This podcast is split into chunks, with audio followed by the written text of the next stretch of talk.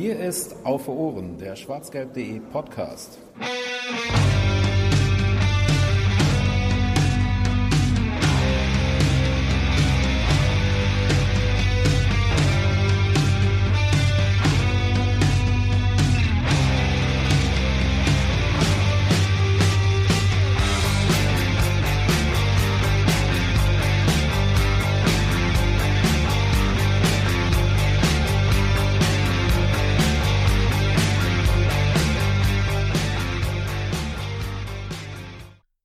Derby-Sieger, Derby-Sieger, hey, hey, schalte es aus der falschen Kabine.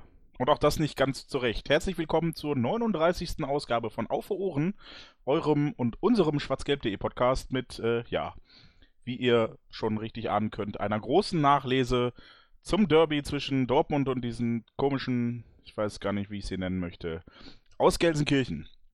Ja, ähm, 39. Ausgabe, das heißt, 38 davon mit mir und äh, 39 davon mit meinem lieben Kollegen Fanny. Hallo Fanny.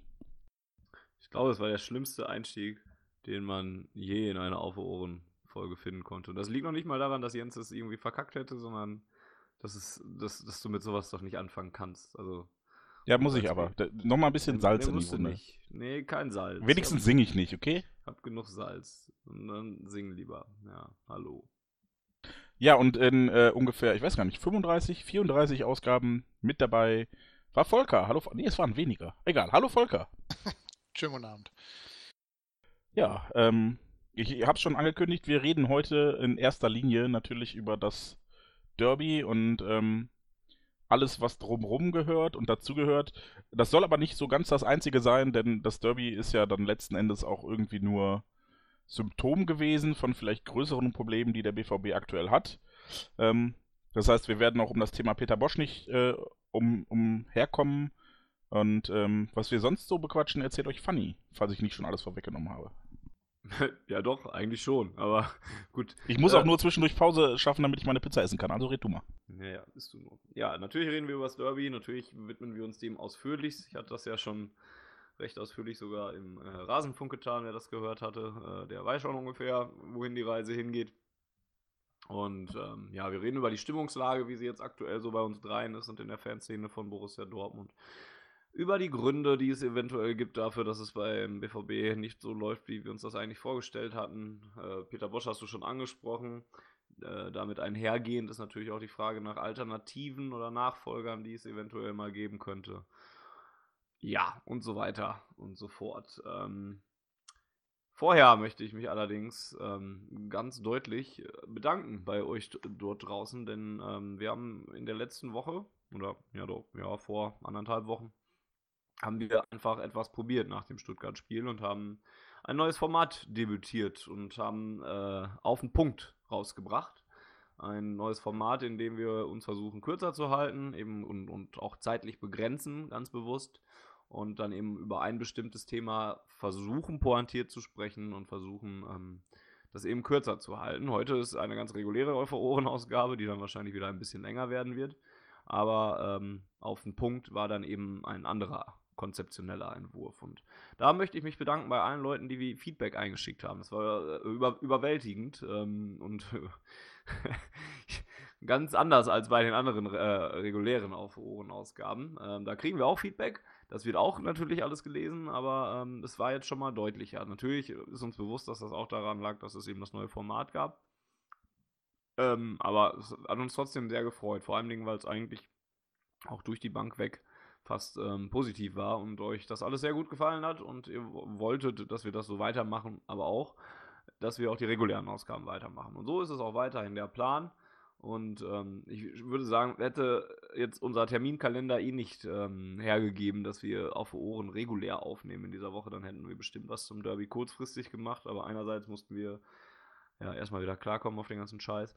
Und äh, andererseits ähm, hatten wir eh für den heutigen Tag eine Aufzeichnung von Auf Ohren ähm, eingeplant. Deswegen ein großes Dankeschön an das Feedback und äh, wir machen demnächst bestimmt weiter mit auf den Punkt. Ähm, ja, da sei vielleicht noch zugesagt, dass es nicht, dass ihr bitte nicht erwarten sollt, dass wir es nach jedem Spiel machen oder sowas, sondern wir gucken einfach, wenn es ein Thema gibt, das uns auf dem Herzen brennt, ähm, oder wenn es eben eine Entwicklung gibt, Ne, vielleicht äh, ist ja Peter Bosch in der nächsten Woche kein Trainer mehr, dann wäre das sicherlich ein Punkt, wo man kurz, äh, wo man einen auf einen Punkt zu aufnehmen könnte. Ähm, also nichts, nichts planbar regelmäßiges, sondern dann, wenn wir es können und wenn wir es zeitlich einrichten können und wenn wir Bock drauf haben, dann wird es auch äh, auf den Punkt geben. Ansonsten, womit ihr versucht, versuchen könnt zu rechnen und was wir uns vornehmen, ist halt diese monatliche Ausgabe von auf Ohren, die regulär ist und ähm, ansonsten auf Punkt soll so dazwischen eingestreut werden. Ich hoffe, ich habe das jetzt alles im Sinne meiner beiden ähm, meiner beiden Co-Moderatoren oder Mitmoderatoren ähm, wiedergegeben. Aber Jens hat gerade wahrscheinlich ja, Pizza im ja. Mund. Nee, nee, nee, nee, ich bin gerade zwischen zwei Wissen. Ich wollte nur erzählen, mein Lieblingsfeedback kam von äh, Hotte Hermann, zumindest heißt ähm, der, der E-Mail-Anzeigename so. Ob die Person wirklich Hotte Her Hermann heißt, weiß ich nicht. Er schrieb uns nämlich, geiles Format, wenn man drei Schwachköpfe eine halbe Stunde lang dummes Zeug labern hören möchte. Vielen Dank, Hotte. Ja, das, das ist tatsächlich das, was uns am meisten gefreut hat. Ähm, nein, wir haben auch nicht auf vieles geantwortet oder wir haben, glaube ich, auf gar nichts geantwortet. Aber wir haben alles gelesen und alles zur Kenntnis genommen und uns, äh, haben uns äh, darüber gefreut. Das sei an dieser Stelle auch erwähnt. Wenn ihr auch dazugehören wollt und auch gelesen werden wollt, dann könnt ihr das tun und uns Feedback schicken unter podcast.schwarzgelb.de oder bei Twitter unter dem äh, Handle auf Ohren. Oder ihr hinterlasst entweder eine Bewertung und oder ein Abo bei iTunes und sorgt damit dafür, dass vielleicht uns auch ein paar Leute mehr hören können und ähm, wir somit ein bisschen Reichweite gewinnen und vielleicht ein bisschen bekannter werden äh, in der Welt von Borussia Dortmund. Gut, das vorweg. Und dann äh, ja, versuchen wir diese Kuh vom Eis zu kriegen und nicht weiter drüber zu, äh, sie zu umgehen und, und sie zu umschiffen. Reden wir über das Derby, reden wir darüber, was da am letzten Samstag passiert ist, reden wir ähm, vielleicht als erst, erstes darüber, wie es uns geht. Volker, ähm, wie hast du es verkraftet? Heute, Tag der Aufzeichnung, ist Dienstagabend und ähm, das Derby liegt drei Tage zurück. Ähm, Hast du es schon verkraftet, verstanden, verdaut? Kann man das überhaupt? das, das ist genau die entscheidende Frage. Das kann man nicht, glaube ich. Ähm, nee, nee, das äh, wird auch noch lange äh, in mir stecken. Ähm, da wurde einiges an, naja, Vertrauen will ich nicht sagen, aber an äh, Kredit verspielt, um es mal so zu formulieren. Also ich habe ja für vieles Verständnis, aber für sowas nicht. Okay, da sieht man auch direkt, wie Volker eingestellt ist für diese Ausgabe. Das hatte sich äh, angedeutet, wenn man so unsere äh, Redaktionsgespräche gelesen hat. Ähm, Jens, du hast dich jetzt dem, den anonymen Pizzaholikan zugewidmet, weil du das Derby nicht verkraftet hast. Ja, das kann man so sagen. ich muss kurz runterschlucken, Entschuldigung. So. Ähm, ja, ist tragisch also, geworden seitdem, er ist nicht mehr derselbe. ähm, ich, ich möchte vor allen Dingen zwei Worte von Volker ähm, betonen. Ich habe da kein Verständnis für. Und zwar in dem Sinne, ich kann das nicht verstehen. Also, ich kann nicht begreifen, wie es dazu kommen konnte. Ja, ich glaube. Ne? Also, also gar nicht. Bei Volker ist das ja eher in Richtung Wut. Bei mir ist das gar nicht. Da ist es immer noch Un Unglauben. Wie? Wie? Wie? Kann mir das bitte jemand erklären? Wie? Ich glaube, daran hapert es halt einfach. Ne? Also ich hab, wurde im Rasenfunk dann auch gefragt, äh, woran es gelegen hat und wie man das erklären kann und so weiter. Ich habe auch keine stichfeste Erklärung dazu gefunden. Und das, das spiegelt auch meine Gedankenwelt dann leider doch sehr, sehr gut wider. Ähm, vor allen Dingen, wenn man so überlegt, was man dafür, also was man da für eine Achterbahn durchlebt hat. Ne? In der ersten Halbzeit, in den ersten 30 Minuten war ich so ekstatisch wie auch schon wie schon lange nicht mehr im Westfalenstadion und, und hatte mich so ein bisschen, weiß nicht, vielleicht sogar an, an, diese, an diese unfassbare und vorher nie möglich geglaubte 5 zu 2 äh, Euphoriewelle im DFB-Pokalfinale gegen die Bayern daran erinnert, weil ich da einfach nicht mit gerechnet hatte. Und, und dass man da auf einmal 4-0 führt und die Blauen einfach an der Wand spielt. Und ja, dann kommt eben diese zweite Halbzeit. Ähm, ja, es ist jetzt die Frage, wie gehen wir es an? Hm. Reden wir darüber, was, was vielleicht gut gelaufen ist am Anfang des Spiels oder ähm, warum der BVB eigentlich erst gut in dieses Spiel gestartet ist. Der Peter Bosch. Ich, ich würde es schon chronologisch machen, ja, weil dann können wir zumindest noch ein paar Minuten gut drauf sein, bevor. ja, es ist eh schon Ja. wieder zu spät, um gut drauf zu sein. Aber Peter Bosch hat ja zumindest umgestellt um, im Vorfeld und hat äh, sich von dem sturen 4-3-3, was ja nur er spielt und immer wieder und er kann ja gar nichts anderes, hat er sich wegbewegt mal wieder und hat nicht 4-3-3 spielen lassen, sondern 3-4-3. Und ähm, das war wohl so auch äh, die, das Zugeständnis von Domenico Tedesco nach dem Spiel äh, der Schlüssel dafür, dass der BVB da in den ersten Minuten äh, die Blauen komplett an die Wand genagelt hat. Ähm, war das ein genialer Schachzug von Peter Bosch oder hatte das wieder ganz andere Gründe, warum ähm, der BVB da jetzt überhaupt so schnell so weit vorne lag, Volker? Also Tedesco hat ja gesagt, dass sie davon völlig überrascht waren. So sah es in den ersten 30 Minuten noch aus, aber eben halt nur 30 Minuten. Ja, das ist, das ist eine sehr kurze Antwort auf meine Ja. Frage.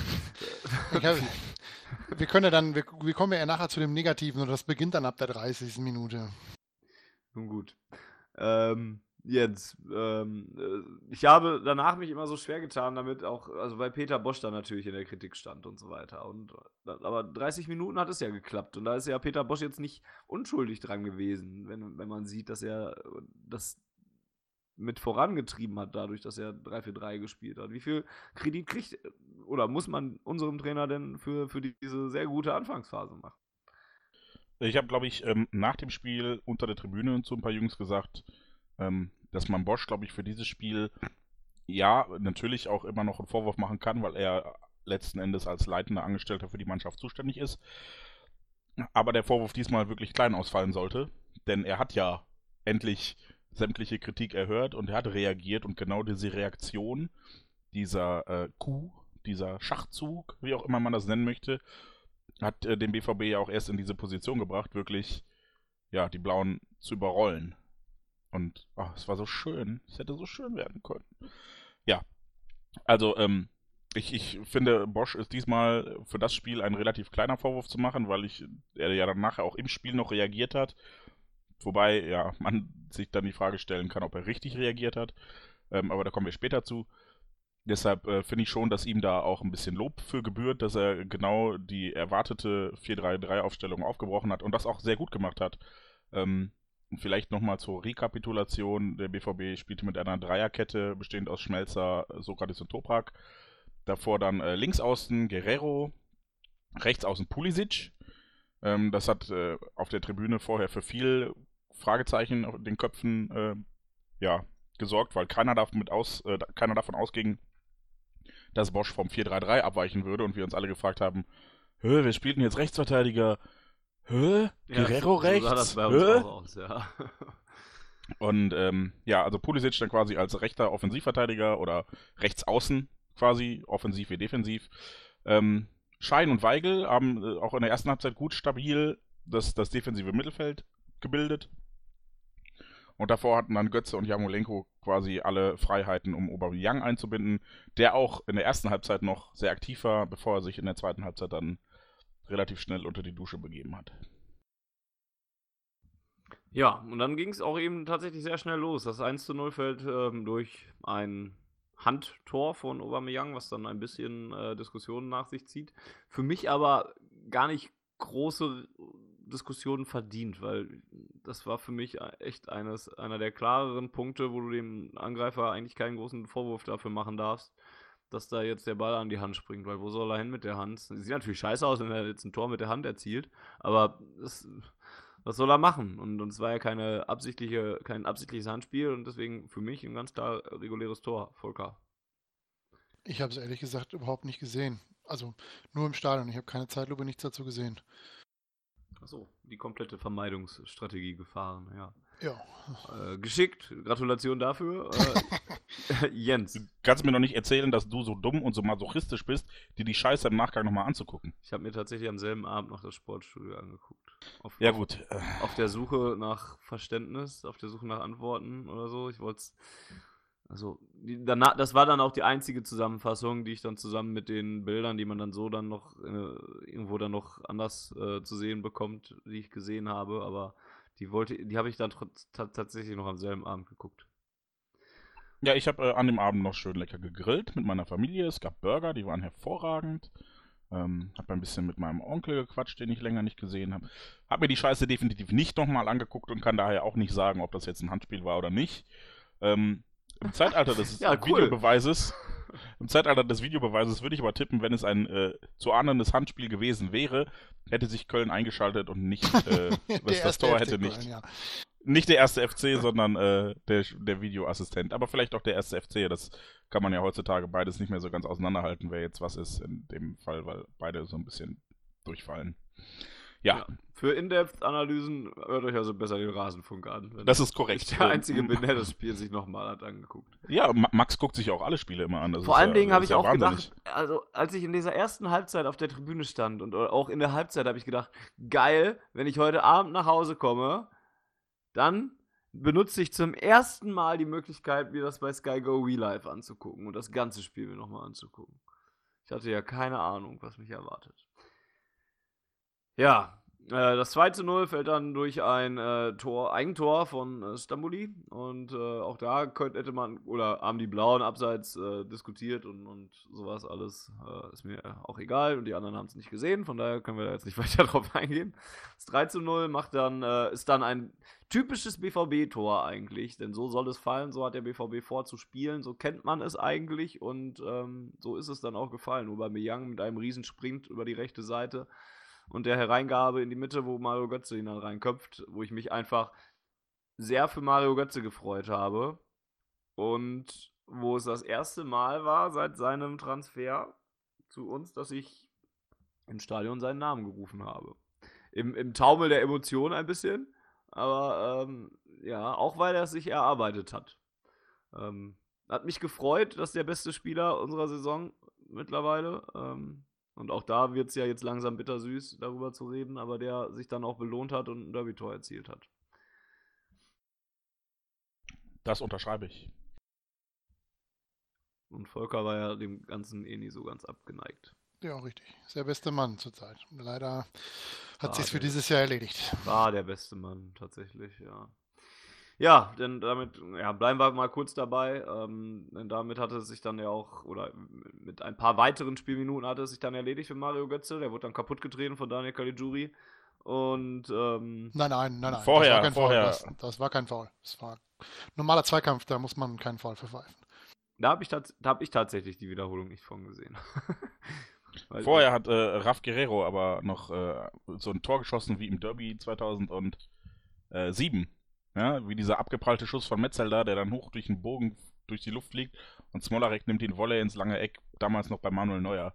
Daran habe ich mich sehr erinnert gefühlt bei diesem Tor. Das war auch so ernsthaft, jetzt geht alles heute. Und dann stand es 4 zu 0 gegen die fucking. Äh, ja, das hätte vor so allem, schön werden können. vor allen Dingen dieses Gefühl war es auch, was ich dann halt so im Kopf hatte. So dieses, jawohl, jetzt geht alles. Jetzt läuft halt alles für uns. Wir gehen früh in Führung. Die Blauen machen ein Eigentor. Die Blauen können sich nur mit ihrer Treterei, die sie dann ja in den ersten Minuten da auch äh, gezeigt haben und die Dennis Altekin dann ja doch recht schnell über, unterbunden hat, Zweite Minute die erste gelbe Karte, ne? Genau, dritte Minute oder sowas, ja.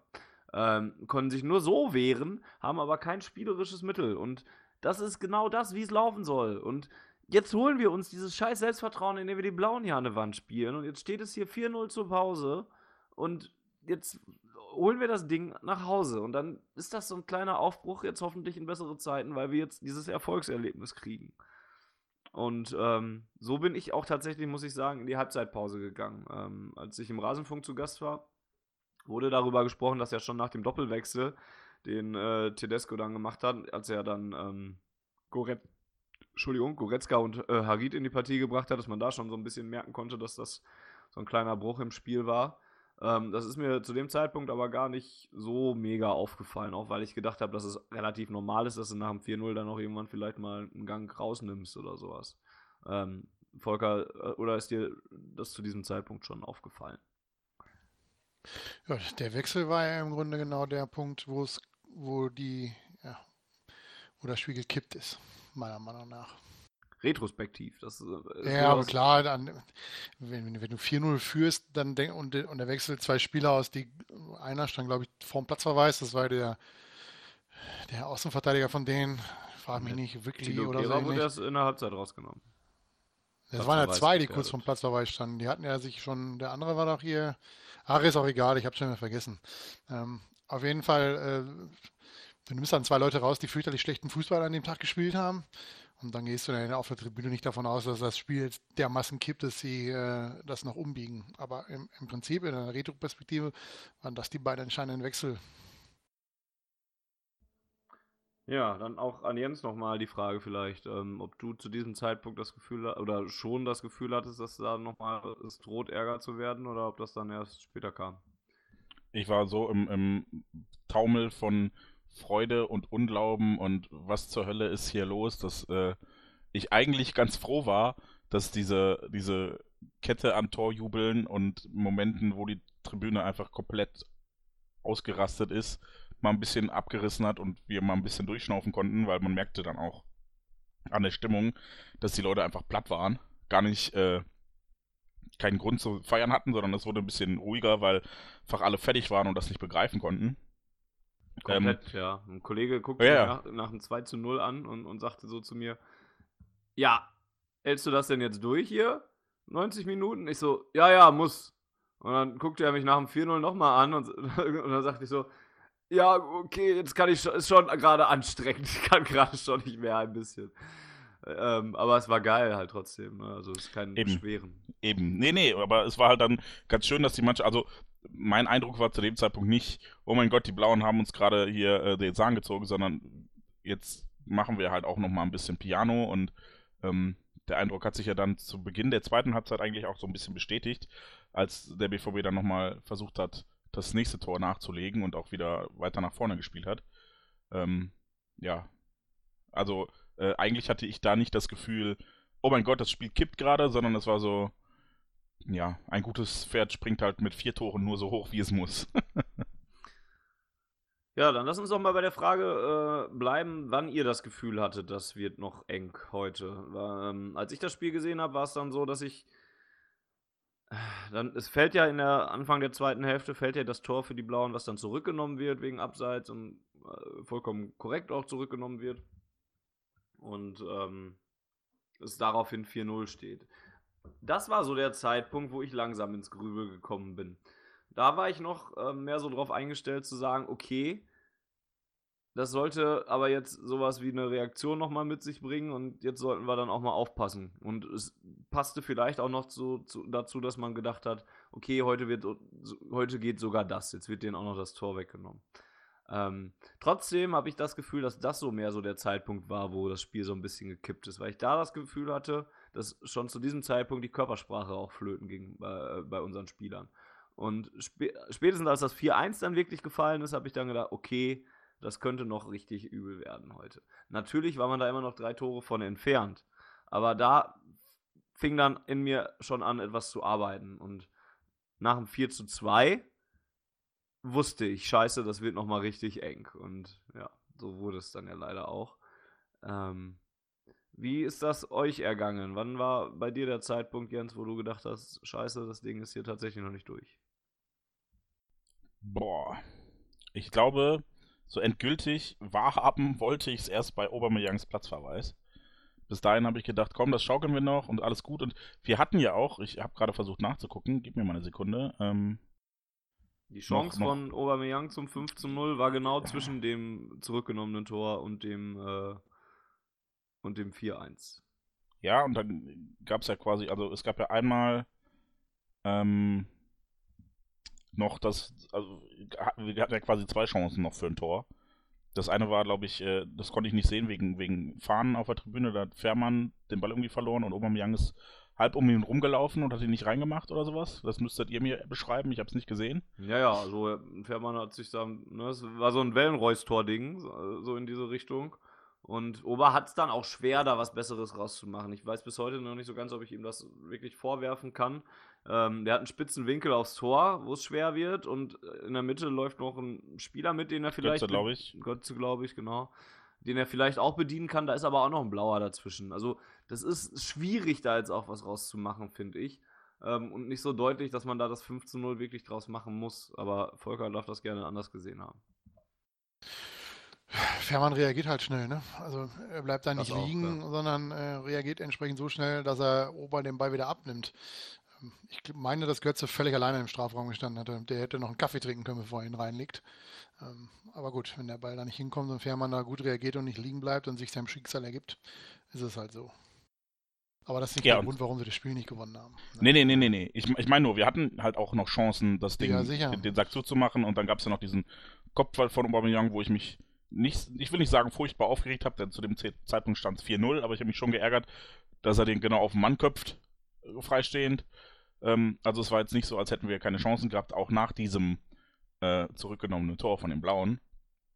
Ähm, ja, und deshalb war für mich der Punkt, wo ich dachte, verdammt, das wird nochmal gefährlich, war erst ähm, ja, der Platzverweis von Aubameyang, weil ich bis dahin immer gedacht habe, ähm, wir haben halt vorne noch jemanden drin, äh, für den, der, der im Zweifel auch mal so einen Konter verwerten kann und der schnell genug ist, auch mit viel Platz vor sich was zu machen. Und als, als mit Aubameyang dann die Unterzahl entstand, ähm, dann, dann dachte ich halt auch, okay, jetzt wird es schwierig, weil die Blauen ja vorher schon relativ viel Druck gemacht haben, aber zeitweise auch eher ungefährlich waren. Also das, das erste Tor von denen war ja auch wieder eher Slapstick als wirklich gut rausgespielt. Ähm, ja, also da, da dachte ich, das, das sollten sie ja eigentlich noch über die Zeit schaukeln können. Und als wir dann einer zu wenig waren, äh, da wurde es für mich, dann dachte ich, okay, jetzt wird es nochmal richtig gefährlich, weil jetzt haben die Blauen nicht nur, äh, ja, die, das, das Momentum, wie man bei FIFA so schön sagt, sondern eben auch einmal mehr auf dem Feld. Und von dem Moment hat der BVB ja auch gar nicht mehr für Entlastung gesorgt. Und das war, glaube ich, dann mittelfristig auch das Problem. Volker, wann setzt du bei dir denn die Skepsis ein? Äh, Laut WhatsApp um 16.48 Uhr, also beim Stand von 4 zu 1. Da habe ich eine Nachricht geschrieben, dass sie langsam äh, denen der Arsch auf Grundeis geht, also unseren Spielern. Und dann kurz danach ist ja das zweite Tor gefallen. Ja, und dann hat das ganze Ding seinen Lauf genommen. Dann sitzt du da beim Stand von 4 zu 1 auf der Tribüne, es ist noch eine halbe Stunde zu spielen, oder ein bisschen mehr als eine halbe Stunde. Und du hast die ganze Zeit nur die Gedanken, dass sie das nicht über die Zeit retten können. Das sagt Schon. eigentlich sehr viel aus. Wenn du selbst bei 4 zu 1 nicht entspannt ein Fußballspiel gucken kannst, weil du genau weißt, die Abwehr ist dermaßen, na schlecht ist das falsche Wort, fragil. außer Form, um es mal so zu formulieren. Und so voll mit wenig Selbstbewusstsein ausgestattet, dass das Ding noch in die Hose geht.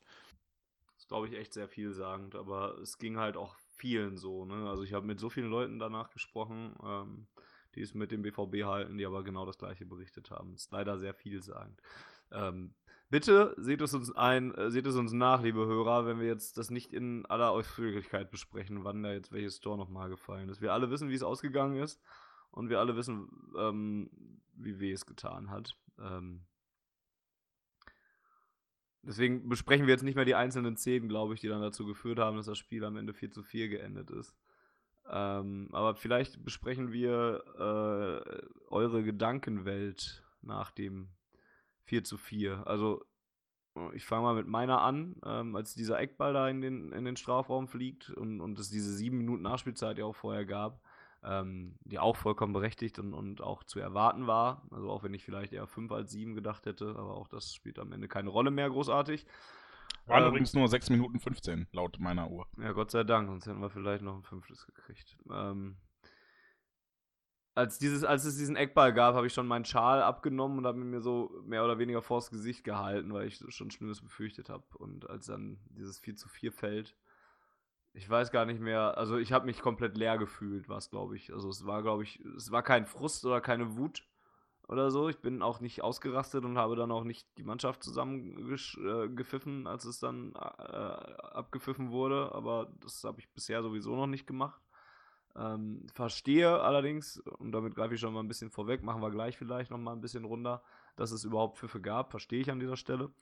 Ähm, jedenfalls war, war meine Reaktion auf dieses 4 zu 4 totale Leere, weil ich es die ganze Zeit befürchtet hatte, weil es wieder ein Nackenschlag ist, sondergleichen. Ähm, der größte und der schlimmste wahrscheinlich, den die Mannschaft jetzt äh, einstecken musste in den letzten Wochen. Ähm, weil man sich wieder um den Lohn bringt und weil man einfach diese Riesenmöglichkeit, da Sachen wieder auszugleichen und mit einem Derby-Sieg wieder gut zu machen, sich einfach komplett durch die Lappen gegeben hat, äh, gegangen. Gehen Hat lassen gehen hat. lassen. Ja, vielen Dank. Ich glaube, ich hätte es jetzt alleine auch nicht mehr hingekriegt. Ähm, ja, und ich war halt vollkommen leer und noch dazu enttäuscht und vollkommen desillusioniert und weniger optimistisch für die kommenden Wochen auch leider. Ähm, wie war es bei dir, Volker? Was hast du gefühlt? Ja, man hat es ja kommen sehen. Ne? Also das, das vierte Tor hat mich eigentlich, ja, innerlich hatte ich so ein bisschen Häme, wenn ich ehrlich bin. Ja, was soll ich größer zu sagen? Also das ist für mich weiterhin komplett unverständlich. Ich, das, ich kann sowas nicht, nicht akzeptieren. Das funktioniert einfach nicht. Das, das funktioniert nicht. Also das, ich weiß nicht, was ich, wie, wie, wie sowas äh, nur einigermaßen äh, akzeptiert werden soll, so eine Leistung. Auf Spurensuche begeben wir uns mal gleich noch. Ähm, Jens, deine Gefühlswelt. Ich glaube, mein erster Gedanke war, es war so klar. Ne? Ja. Also es war so klar, dass das noch passieren würde. Ja, und danach, ich weiß es gar nicht. Ich, ich glaube, ich war auch zu, zu niedergeschlagen, um wütend zu sein. Ja, zu wirklich zu. Also, ein Gedanke, den ich später hatte, ich weiß nicht, ob es in dem Moment unterbewusst schon so war, aber den ich dann, ähm, als ich abends bei der Familie irgendwie am Grill stand, noch geäußert habe, war, die führen mit vier Toren und gewinnen immer noch nicht. Wie, wie soll diese Mannschaft denn jemals wieder ein Fußballspiel gewinnen, wenn nicht mal vier fucking Tore Vorsprung zur Halbzeit reichen? Und das ist ja auch etwas, das macht es ja fast noch bitterer. Also Kumpels auf der Tribüne sagten, hätten die Blauen uns einfach lockerflockig 2-0 geschlagen, ohne dass wir jemals eine Chance gehabt hätten. Das wäre genau das gewesen, womit alle gerechnet haben. Und das wäre voll in Ordnung gewesen. Oder nicht voll in Ordnung, wäre immer noch scheiße gewesen und es hätte vermutlich trotzdem Pfiffe gegeben. Es wäre weniger schlimm gewesen, ja. Genau, es wäre Weil einfach weniger schlimm genau gewesen. zu dieser Fraktion, die das gesagt haben. Das, was ja. da am Samstag passiert hat, war tausendmal schlimmer als ein, ein, ein 0 zu 3 im eigenen Stadion, womit du vorher rechnest. Und ja, ja, ja, es war einfach, du bist einfach, du hast es eben schon angesprochen, ja, das, das hätte der perfekte Derby-Sieg werden können, ja. Du fängst an mit einem mit einem möglicherweise unberechtigten Tor per Hand, der Gegner schießt ein fucking Eigentor, ja, dann äh, machst du noch zwei ziemlich geile Buden. Die Blauen gehen dann, schon nach 35 Minuten nach Hause. Ich kenne zwei, ja, die, kenn zwei Blaue, die das Westfalenstadion verlassen haben zu dem Zeitpunkt. Ja, die, die, die, wechseln quasi in der Halbzeit. Normalerweise ist in der 30. Minute Doppelwechsel ist, ist Demütigung. Und keine Korrektur, das ist meist nur noch Schadensbegrenzung. Ja, und dann schießen sie auch noch ein Tor, was aberkannt wird. Also das hätte das perfekte Derby für uns werden können. In einer Situation, in der wir das perfekte Derby unbedingt gebraucht hätten. Ja, nicht nur wir als Fans, sondern auch die Mannschaft. Und entsprechend niederschmetternd ist das, wenn du, wenn du so nah dran bist, diesen Befreiungsschlag zu haben, so nah an einem wirklich herausragenden Tag und einem sehr tollen und sehr besonderen Derby-Sieg bist, so schmerzhaft ist es dann natürlich auch, wenn das Ganze nicht zustande kommt. Und entsprechend, ja, ich war einfach, keine Ahnung, leer. Ich, ich, ne? wie, wie soll diese Mannschaft, und die Frage stelle ich mir ja bis heute, ich habe ja bisher keine Antwort gefunden. Es ist ja auch noch kein Spiel seitdem gewesen. Ähm, wie, wie, sollen die jemals wieder ein Fußballspiel gewinnen, wenn ja. vier Tore Vorsprung nicht reichen? Diese Frage habe ich mir auch gestellt. Also, äh, ich habe es dann auch, auch glaube ich, getwittert, dass wenn, wenn ein, wie, wie soll diese Mannschaft je wieder ein Spiel gewinnen, wenn du 4 zu 0 zur Halbzeit in deinem eigenen Stadion führst, da die komplette Südtribüne tobt und es eine Stimmung ist wie schon seit langer, langer Zeit nicht mehr. Ähm, vollkommen nachvollziehbar ja auch bei dem Spielverlauf. Und das in einem Derby, was nochmal 100% wichtiger ist oder sowas. Wie willst du jemals wieder ein Spiel gewinnen? Diese Frage habe ich mir auch gestellt und ähm, deswegen habe ich eben von desillusioniert und, und ähm, komplett äh, Optimismus entzogen ähm, gesprochen. Bei mir ist der Glaube einfach in, dieser, in diesem Spiel daran gestorben, dass es auf absehbare Zeit sogar besser wird. Weil entweder sind das psychische, äh, nee, lass mich anders anfangen. Entweder sind das physische Sachen, die, ähm, wo die Kraft nicht mehr reicht. Und dann kannst du das bis zur Winterpause auch mit einem neuen Trainer nicht aufholen. Oder es sind psychische Sachen.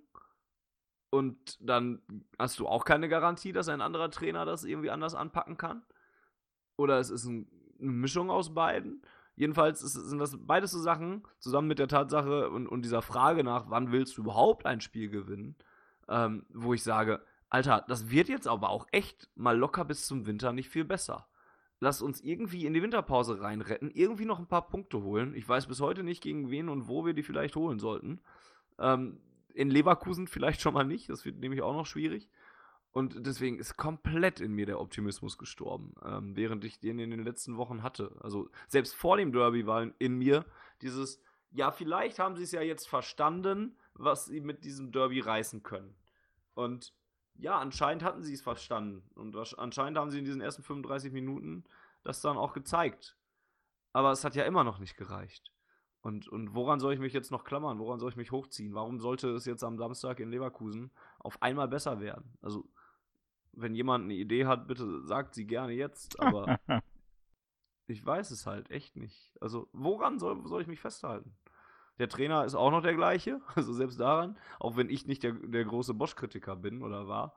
Ähm, selbst daran kann ich mich ja nicht orientieren. Volker, hast du eine Idee? Was, was, was kann besser werden? Oder warum, warum, warum können, wa, wa, woran soll ich mich hochziehen noch?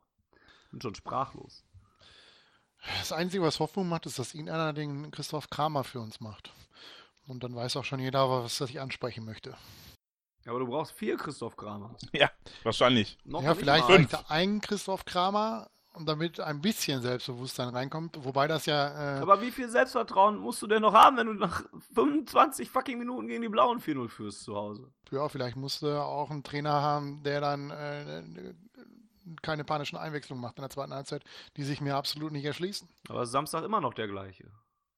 Ja, gut, aber das ist ja nicht unsere Verantwortung. Ja, okay. Ähm, du warst gerade darauf aus, so ein bisschen Spurensuche zu betreiben. Und wir wollten ja auch noch darauf hinaus, wie das sein kann. Du hast jetzt gerade diese Auswechslung äh, angesprochen, ähm, die ja dann nachher auch ein bisschen äh, immer wieder von, von diversen Seiten in die Kritik gezogen werden. Er, erläutere uns doch mal äh, deinen Gedankengang, den du dazu hattest. Ja, die Wechsel in der zweiten Halbzeit waren halt einfach irgendwie, ja, war ein Zeichen dafür, dass man Schiss hat.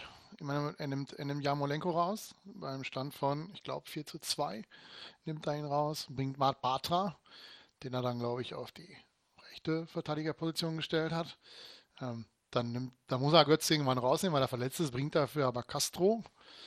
Also wird noch defensiver und bringt dann noch Sagadu für Guerrero und macht noch mehr dicht, immer noch Stand von 4 zu 2 und das hat sich mir einfach nicht erschlossen. Also wenn ich, Wobei, ich sehe ja. dann Zagadou, wie er, wie er Linksverteidiger spielen soll. Bosch hat gesagt, er möchte ein bisschen mehr äh, Kopfballhoheit bekommen, weil, weil Naldo der Größte ist und wir da zu dem Zeitpunkt nicht mithalten konnten und Zagadou der, der größte Spieler ist im Kader, kann ich nachvollziehen.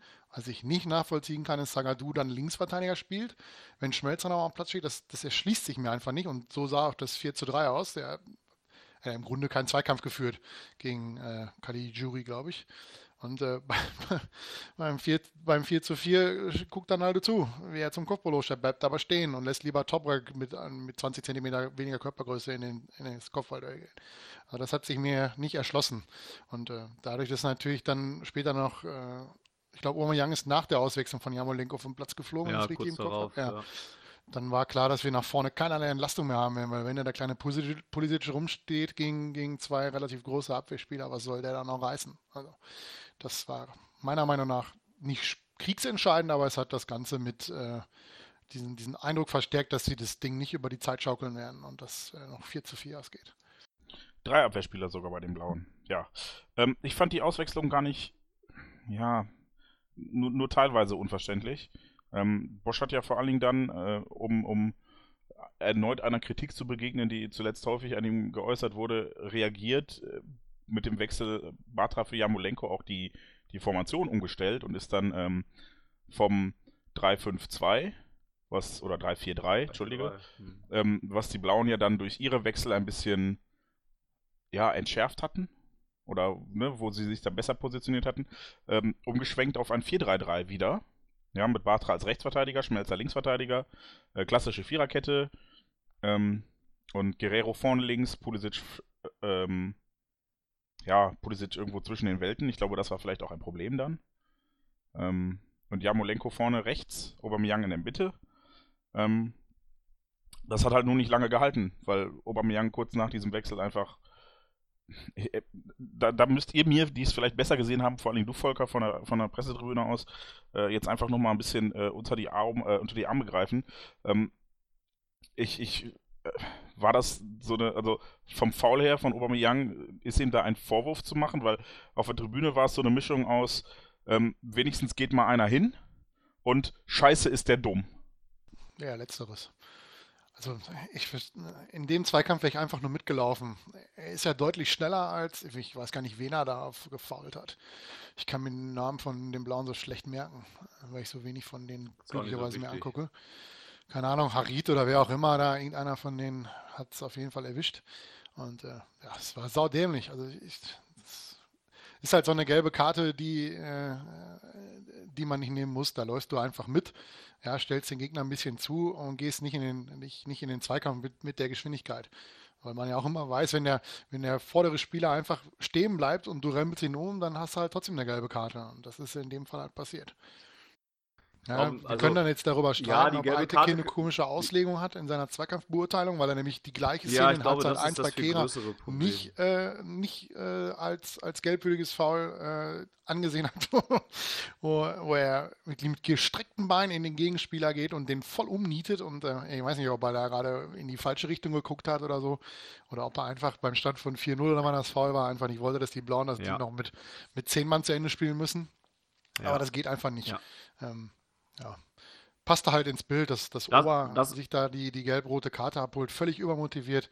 Ähm, ja, dem Ganzen die Krone aufgesetzt. Das ist tatsächlich, das ist tatsächlich das viel größere Problem, was ich da sehe. Also die gelbe Karte und die gelb-rote damit kannst du schon geben und Ober muss da vielleicht nicht so hingehen, wenn er die gelbe Karte hat. Aber das Problem ist dann halt einfach, dass Tilo Kehra dann auch schon lange runter sein muss zu dem Zeitpunkt. Ja, aber und äh, ich muss da trotzdem als, als Fußballspieler, wenn die, wenn die eine Situation keine gelbe Karte ergibt, dann ist das scheiße, dann muss ich es aber akzeptieren. Natürlich, aber ich kann ja. doch nicht, äh, ich sage es mal, ausprobieren, ob das auch noch ein zweites Mal gut geht.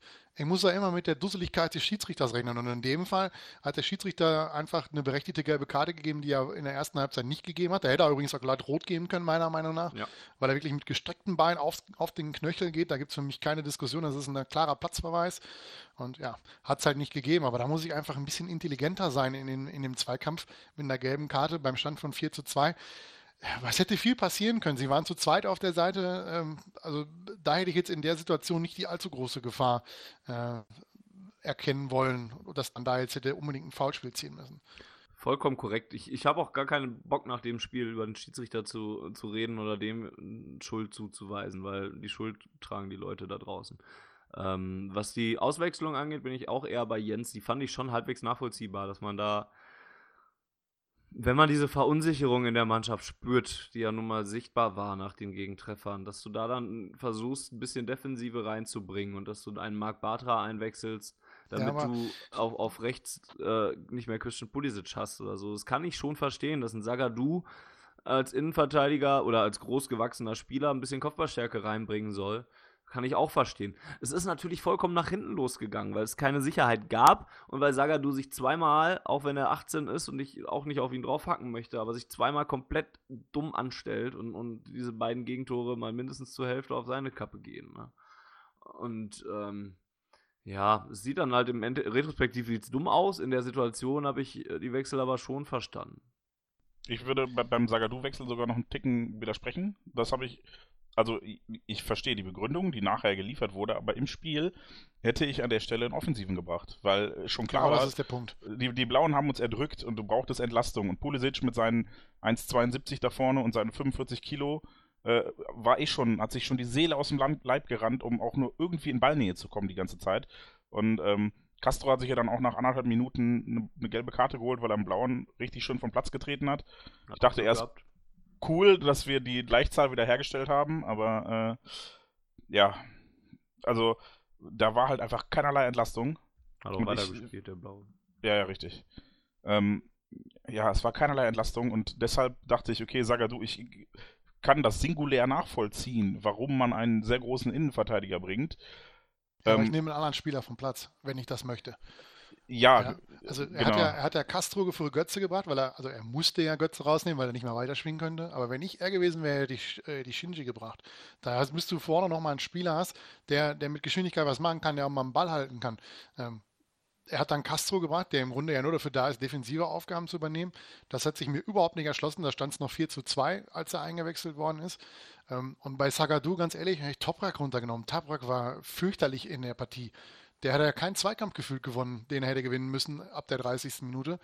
Ähm, hätte, ich, hätte ich anders gewechselt. Aber so wirklich alles rauszunehmen, was noch einigermaßen hätte nach vorne spielen können, mit Ausnahme von Pulisic, das, verstehe ich nicht. Wir hatten nachher Weidenfeller, Toprak, Sokrates, Schmelzer, Weigel, Shahin, Batra, Gastro, äh, Castro, Sagadu und Pulisic auf dem Platz. Also wenn das kein Einknicken ist vor der, vor der Offensive, nur noch alles hinten reinzustellen, verstehe ich nicht. Das fand ich dann, äh, genau, ähnlich. Hätte auch also, Schule bringen können. Also man, man kann ja auch ja, Schule oder, sagen, oder, oder, oder Philipp oder was auch immer, ne? Ja, also Eben, er hat ja auch ein ne? bisschen also irgendwen, irgendwen, der vorne, vorne mal. Philipp ähm, Lasano auf der Bank hätte man auch bringen können. Also genau, wirklich genau, nur komplett ja. alles defensiv zu wechseln beim Stand von 4 zu 2, ähm, verstehe ich ehrlich gesagt nicht. Und das war für mich auch ein Zeichen, seit dem oh oh, sie wollen sich jetzt die letzten 20 Minuten oder, oder 15 Minuten plus Nachspielzeit nur noch aus Verteidigen äh, konzentrieren, was sie in der Saison ja schon brachial gut gemacht haben in den letzten Spielen. Das war ein klares Zeichen, dass das Ding noch in die Hose geht. Damit baust du natürlich auch den Gegner auf. Wenn du nur noch defensiv wechselst, weißt du ganz genau, oh, da hat jemand ein bisschen Angst vor uns. Und genau das ist ja passiert. Ja, man spürte auf der anderen Seite bei den Blauen, wie die Brust auch immer größer wurde ne? und wie die einfach immer weiter an, äh, an, anliefen und immer mehr daran glaubten, dass da noch was ging. Ähm, muss man leider dann auch sagen an der Stelle. Ja, wir sind immer noch so ein bisschen auf Ursachenforschung äh, und, und fragen uns, wie das passieren konnte. Das ist jetzt eine, eine Sache, die wir jetzt angesprochen haben, diese Wechsel von Peter Bosch. Ähm, habt ihr denn noch einen anderen Punkt, den man da noch ins Feld ziehen kann? Wo, woran hat es gelegen? Jens hat ja eben schon gesagt, er weiß immer noch nicht, woran es gelegen hat. Aber hast du vielleicht noch einen einzelnen Faktor, den du da ins Feld ziehen würdest? Hunderte, nein. Ähm, also ich habe ja schon zu Beginn gesagt und auch wenn ich jetzt diese, diese Wechsel oder den Wechsel, ich finde Götze für oder Castro für Götze vollkommen legitim. Äh, zumal Castro ja dann auch sich erstmal nach vorne orientiert hat und den Blauen am 16er umgetreten hat. Ähm, Sagadu für Guerrero, ja, das Problem war dann eher, dass äh, Schmelzer vorne links spielen musste und auch schon gepumpt hat wie, wie der Weltmeister. Der er nicht ist, weil er nicht mitgefahren. Egal. Ähm, also äh, per se würde ich, würd ich Peter Bosch an, an diesem Spiel Singular jetzt keine alleinige Schuld geben und keine vergrößerte Schuld. Äh, ich glaube, das ist dann bei den Spielern und anders kann ich mir das eigentlich wirklich kaum erklären. Einfach eine riesige Kopfsache. Also wie, wie man so ein Spiel, wie man so einknicken kann. Ja, mit vier Toren Vorsprung. Nochmal, ich wiederhole mich da ungern, aber wir haben gegen die Blauen vier Tore Vorsprung gehabt zur Halbzeit. Das ist nur Und, einmal in der Bundesliga passiert, dass sowas äh, aus der Hand gegeben wurde. Also, wie ja, oft? Einmal noch. Einmal. Ja. Da war es Bayern ja, Ich habe auch irgendwo gelesen, in den Top 5 Ligen, also Italien, Spanien, Deutschland, England und ich glaube Frankreich, hat es das seit 2011 nicht mehr gegeben, dass eine Mannschaft nach einem 0 zu 4 noch einen Punkt in der, Bundes in der Liga geholt hat. Ja, so und ich kann mich auch nur an zwei Spiele ja. erinnern, wo ich, wo ich weiß, dass das nochmal umgekehrt gelaufen ist. Das war einmal Deutschland gegen Schweden. Da ging es für Deutschland um gar nichts mehr in der, in der WM-Qualifikation, wenn ich das noch richtig im Kopf habe. Ähm, und das andere Spiel war mal ein Ligapokalspiel in England, wo Arsenal mal noch fünf Stück gemacht hat nach 0 zu 4 gegen einen Zweit- oder Drittligisten. Ähm, aber in so einem eminent wichtigen Spiel fällt mir eigentlich nur das, das Ding ins ein, das Champions League-Finale, wo du 3-0 führst und dann 3-3 spielst. Da, ja. Naja, und das Derby halt. Und machen wir uns keinen Hehl draus, wenn das, wenn das Tor zum 4-4 fünf, sechs Minuten vorher fällt, dann gehen wir als Verlierer vom Platz. Oder wenn es noch ein paar Minuten länger dauert. Ne? Ja, so wie damals, als wir es 3-3 gedreht haben. Das hätte noch zwei Minuten länger dauern müssen, die Partie. Hätten wir das Ding noch 4-3 gewonnen. Das stimmt, ja. Ja, ja also äh, um, um zu meinem Punkt zurückzukommen, wurde ja von euch mal wieder äh, nicht rabiat, aber äh, ausführlich unterbrochen. Ich, das muss ja mittlerweile wirklich eine, eine Kopfsache sein, sondergleichen. Das ist ja leider auch etwas, ähm, wir sprechen jetzt natürlich über das Derby vor allem, aber ähm, etwas, das wir in den letzten Wochen andauernd gesehen haben. Ja, das, in jedem äh, Scheißspiel seit der Länderspiel. Ja, ja, richtig. In jedem Scheißspiel. Du hast in Frankfurt geführt. Äh, 2-0, glaube ich sogar. Und spielst oh, noch 2-2 am Ende. Ähm, also in Stuttgart dich mit einer, mit einer respektablen und einer ziemlich guten ersten Halbzeit nach einem sehr dummen Fehler zugegeben, aber hast dich zurückgekämpft, hast ein gutes Spiel gemacht bis zur Pause, ähm, hast den Ausgleich erzielt, hast dich rangebissen, Gegentor Licht aus. Ja, die, es, es geht ja andauernd nur noch so. Andauernd. Und ähm, ja, also wir können jetzt gerne über Fitness diskutieren oder nicht Fitness. Ähm, Das ist für mich singulär vielleicht etwas zu einfach, mag aber trotzdem eine Rolle spielen. Ähm, für mich ist das aber einfach vor allem eine, eine riesige Kopfsache. Die Mannschaft ist halt einfach, weiß ich nicht, ob die Angst hat vor Rückschlägen, ob die selber nicht mehr dran glaubt, Fußballspiele zu gewinnen.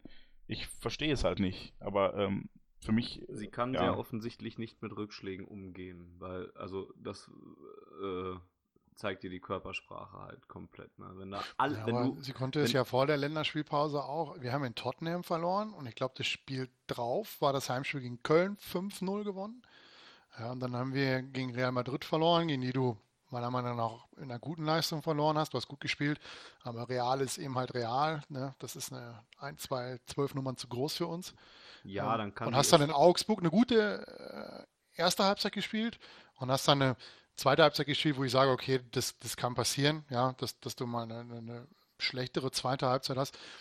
Und äh, dann gehst du in eine Länderspielpause. Und ich sag mal, das Spiel gegen Leipzig habe ich nicht gesehen, aber bei allem Respekt, man kann gegen Leipzig zu Hause verlieren, weil die jetzt ist ja jetzt leider, auch wenn wir es gerne hätten, aber es ist ja da keine Laufkundschaft, die, die Truppe, die da rumläuft.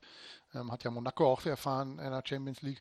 Aber dann wird es plötzlich ganz komisch. Du spielst unentschieden in Nicosia ähm, durch einen individuellen Fehler von Birki, dann hast du in, in, in Frankfurt äh, spielst du ganz, ganz komisch. Kannst froh sein, dass es 2-2 ausgeht. Kannst es 3-2 gewinnen, kannst es 3-2 verlieren. Und dann hast du fast in jedem Spiel äh, mindestens einen krassen individuellen Fehler. Und das ist schon wirklich komisch. Das ist, also ich sehe da keinen, keinen Auslöser, der das jetzt ausgelöst hat, um in diese, in diese Gedankenspirale zu kommen, dass die, die kein Spiel mehr gewinnen können. Ja, das ist das, was mir so ein bisschen Sorgen macht, weißt du? Mehr, dann kann sie nicht mehr mit Rückständen umgehen. Aber es ist doch ganz offen, also in dem Spiel fand ich es brachial. Also du, du, da gehen alle Köpfe runter, nachdem du gerade ein Tor gekriegt hast und das noch zurückgenommen wirst. Und da gehen schon die Köpfe runter. Und nach dem 4-1, wo du immer noch fucking drei Tore Vorsprung hast, gehen immer noch die Köpfe runter. Und da ist dann auch gar kein Aufbäumen mehr da. Da ist dann auch kein oder ich habe es in dem Zeit Moment nicht wahrgenommen. Ich will jetzt auch keinem Unrecht tun, aber ich habe es zumindest nicht wahrgenommen, dass dann so ein Sokrates oder ein, äh, Shahin oder auch ein Weidenfeller oder sowas, die eigentlich in der ersten Halbzeit auch mal dafür da waren, mal einzuklatschen oder mal noch die Leute aufzubauen oder mal noch eine persönliche Ansprache vorzunehmen oder sonst was. Auch selbst die haben nichts mehr gemacht. Und, und haben nochmal in die Beine, in die Hände geklatscht und gesagt, komm Jungs, Gas geben wieder, jetzt, wir, wir geben das hier nicht mehr aus der Hand. Da ist kein Aufbäumen mehr, da geht es nur noch komplett runter. Und das macht mir halt echt Sorgen. Also das klingt jetzt alles so sehr böse und so sehr vorwurfsvoll, wie ich es jetzt gerade sage. Das liegt aber auch daran, dass ich das, dass ich ein Unverständnis dem gegenüber habe. Und Unverständnis ist auch schon wieder das falsche Wort, weil das suggeriert, dass es nicht sein kann oder sowas. Mein Problem in dieser ganzen Bewertung ist, dass ich nicht weiß, wie ich es bewerten soll, psychologisch. Ich habe keine Ahnung von Psychologie. Ich habe keine Ahnung von, von ähm, von, von der Art und Weise, wie man mit Rückschlägen umgeht oder sonst was und von Sportpsychologie und alles sowas.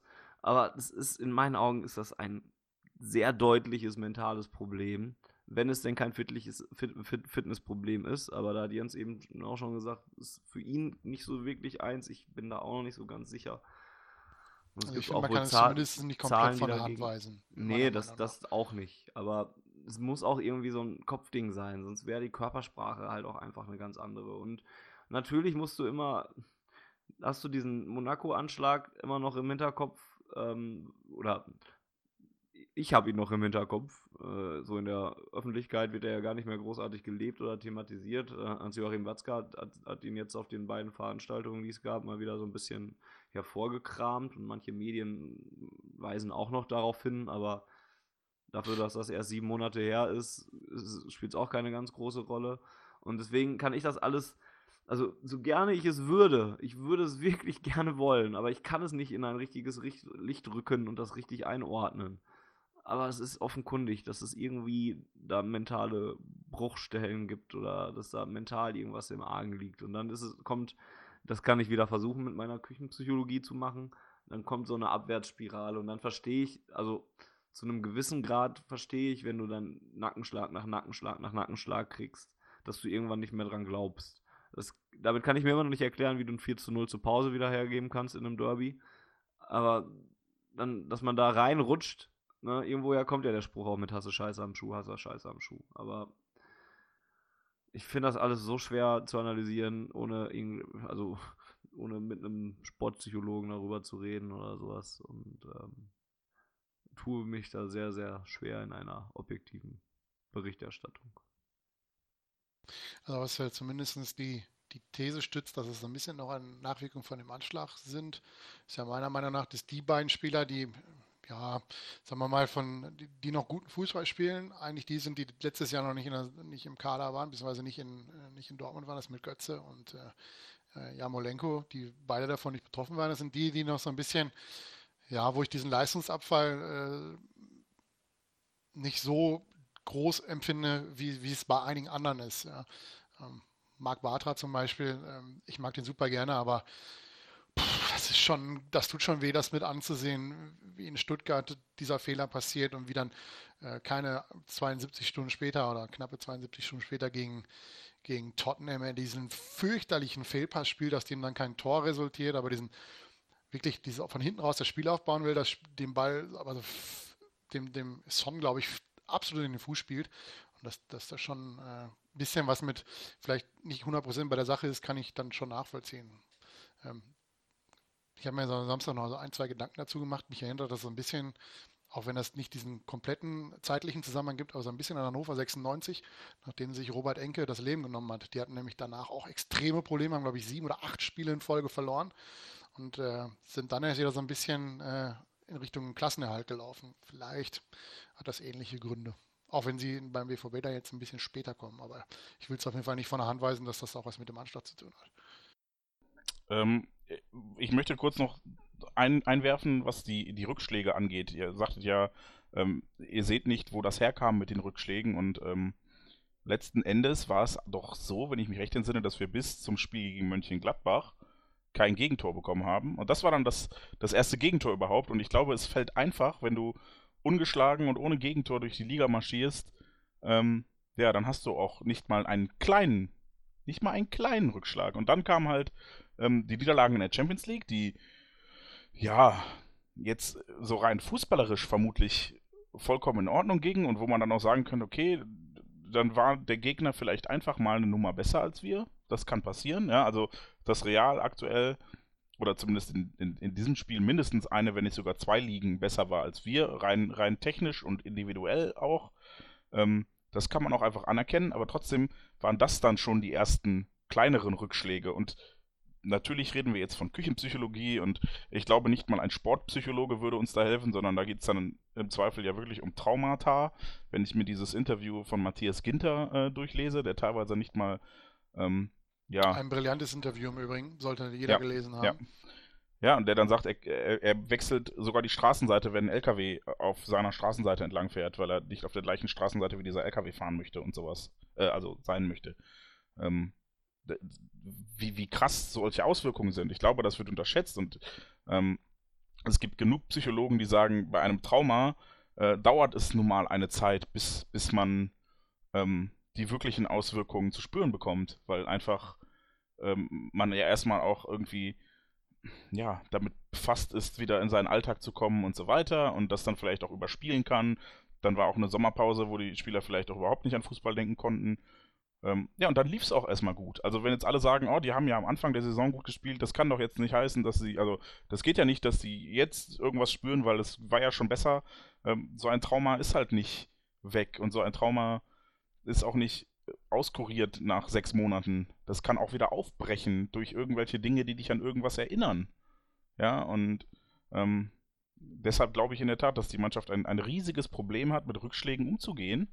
Und ähm, die These, die Volker aufgemacht hat mit Götze und Jamolenko, die, die weiß gar nicht, ob ich die im Zwiegespräch mit uns beiden, äh, von uns beiden auch schon erwähnt habe, dass ich das ähnlich sehe. Ähm, weil äh, man, ich, ich finde, man merkt, welche Spieler äh, davon relativ unbeeindruckt sind und oder welche generell mental relativ unbeeindruckt sind und welche ähm, ja sich durch Rückschläge besonders runterziehen lassen.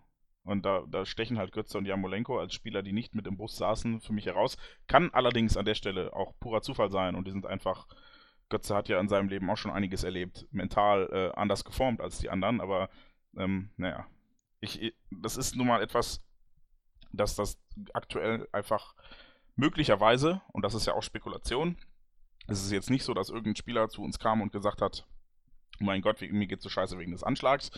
Aber ähm, das, das ist halt vermutlich ein Faktor und der zu dieser Spirale beiträgt, dass es dann einfach, ja, bei Rückschlägen eher nach unten als nach oben geht und dass dieses Aufbäumen fehlt und diese Moral.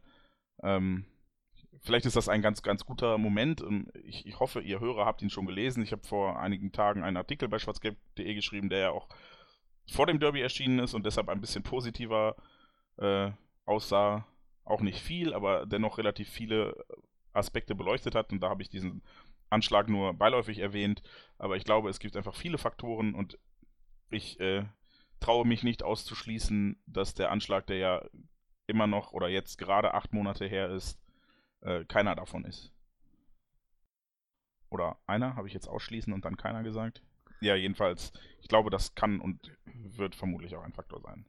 Bleibe auch einfach dabei in der, äh, in dem, was ich in den letzten Wochen auch immer wieder gesagt habe, dass es halt auch einfach nicht den Grund gibt, sondern dass es einfach eine Gemengelage ist, die im Moment unfassbar scheiße für Borussia Dortmund ist, weil es einfach so viele Sachen sind, die da zusammenkommen. Ob es jetzt Verletzungen sind von, von wichtigen Spielern über Monate hinweg oder über Wochen hinweg.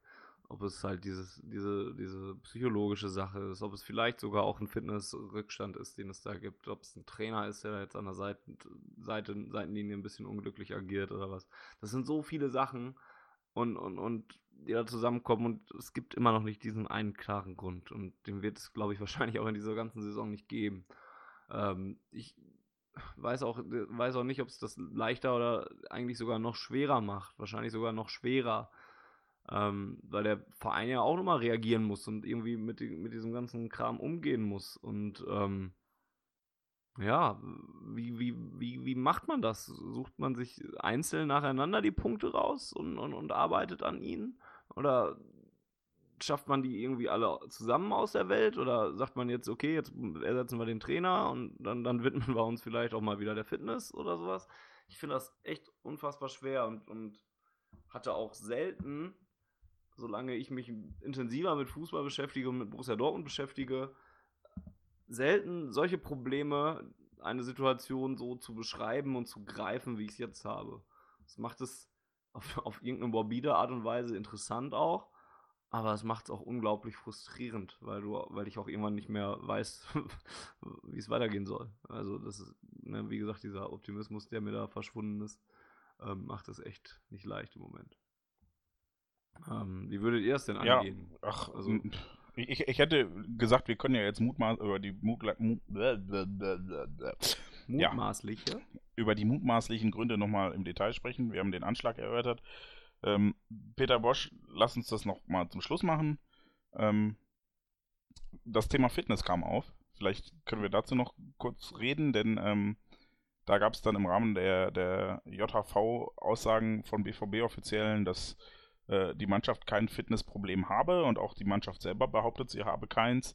Trotzdem, und ähm, ja, da sind wir wieder bei den Beobachtungen aus den letzten Wochen, dass die Mannschaft immer in der zweiten Halbzeit einbricht, ähm, ja, scheint es so, als könne die Mannschaft nicht mehr nachlegen, wolle die Mannschaft nicht mehr. Das ist halt die große Frage, die sich mir an der Stelle stellt. Ähm, es gab dann ein paar Leute, die ähm, die Werte verglichen haben, die gesagt haben, Moment, ähm, wenn man sich anguckt, die gesamte Laufleistung ist besser als letztes Jahr, die intensiven Läufe, äh, intensiven Läufe und Sprints sind nicht schlechter die intensiven Läuse, ja, ähm, sind auch nicht schlechter als letztes Jahr. Also rein von den Werten, die man erfassen kann während eines Fußballspiels, hat die Mannschaft kein Fitnessproblem.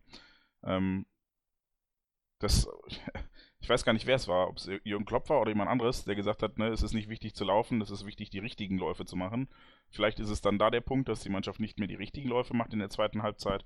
Aber ähm, ja, also Volker, du sagtest eben, das sei nicht von der Hand zu weisen oder nicht ganz von der Hand zu weisen, dass es ein Fitnessproblem gäbe.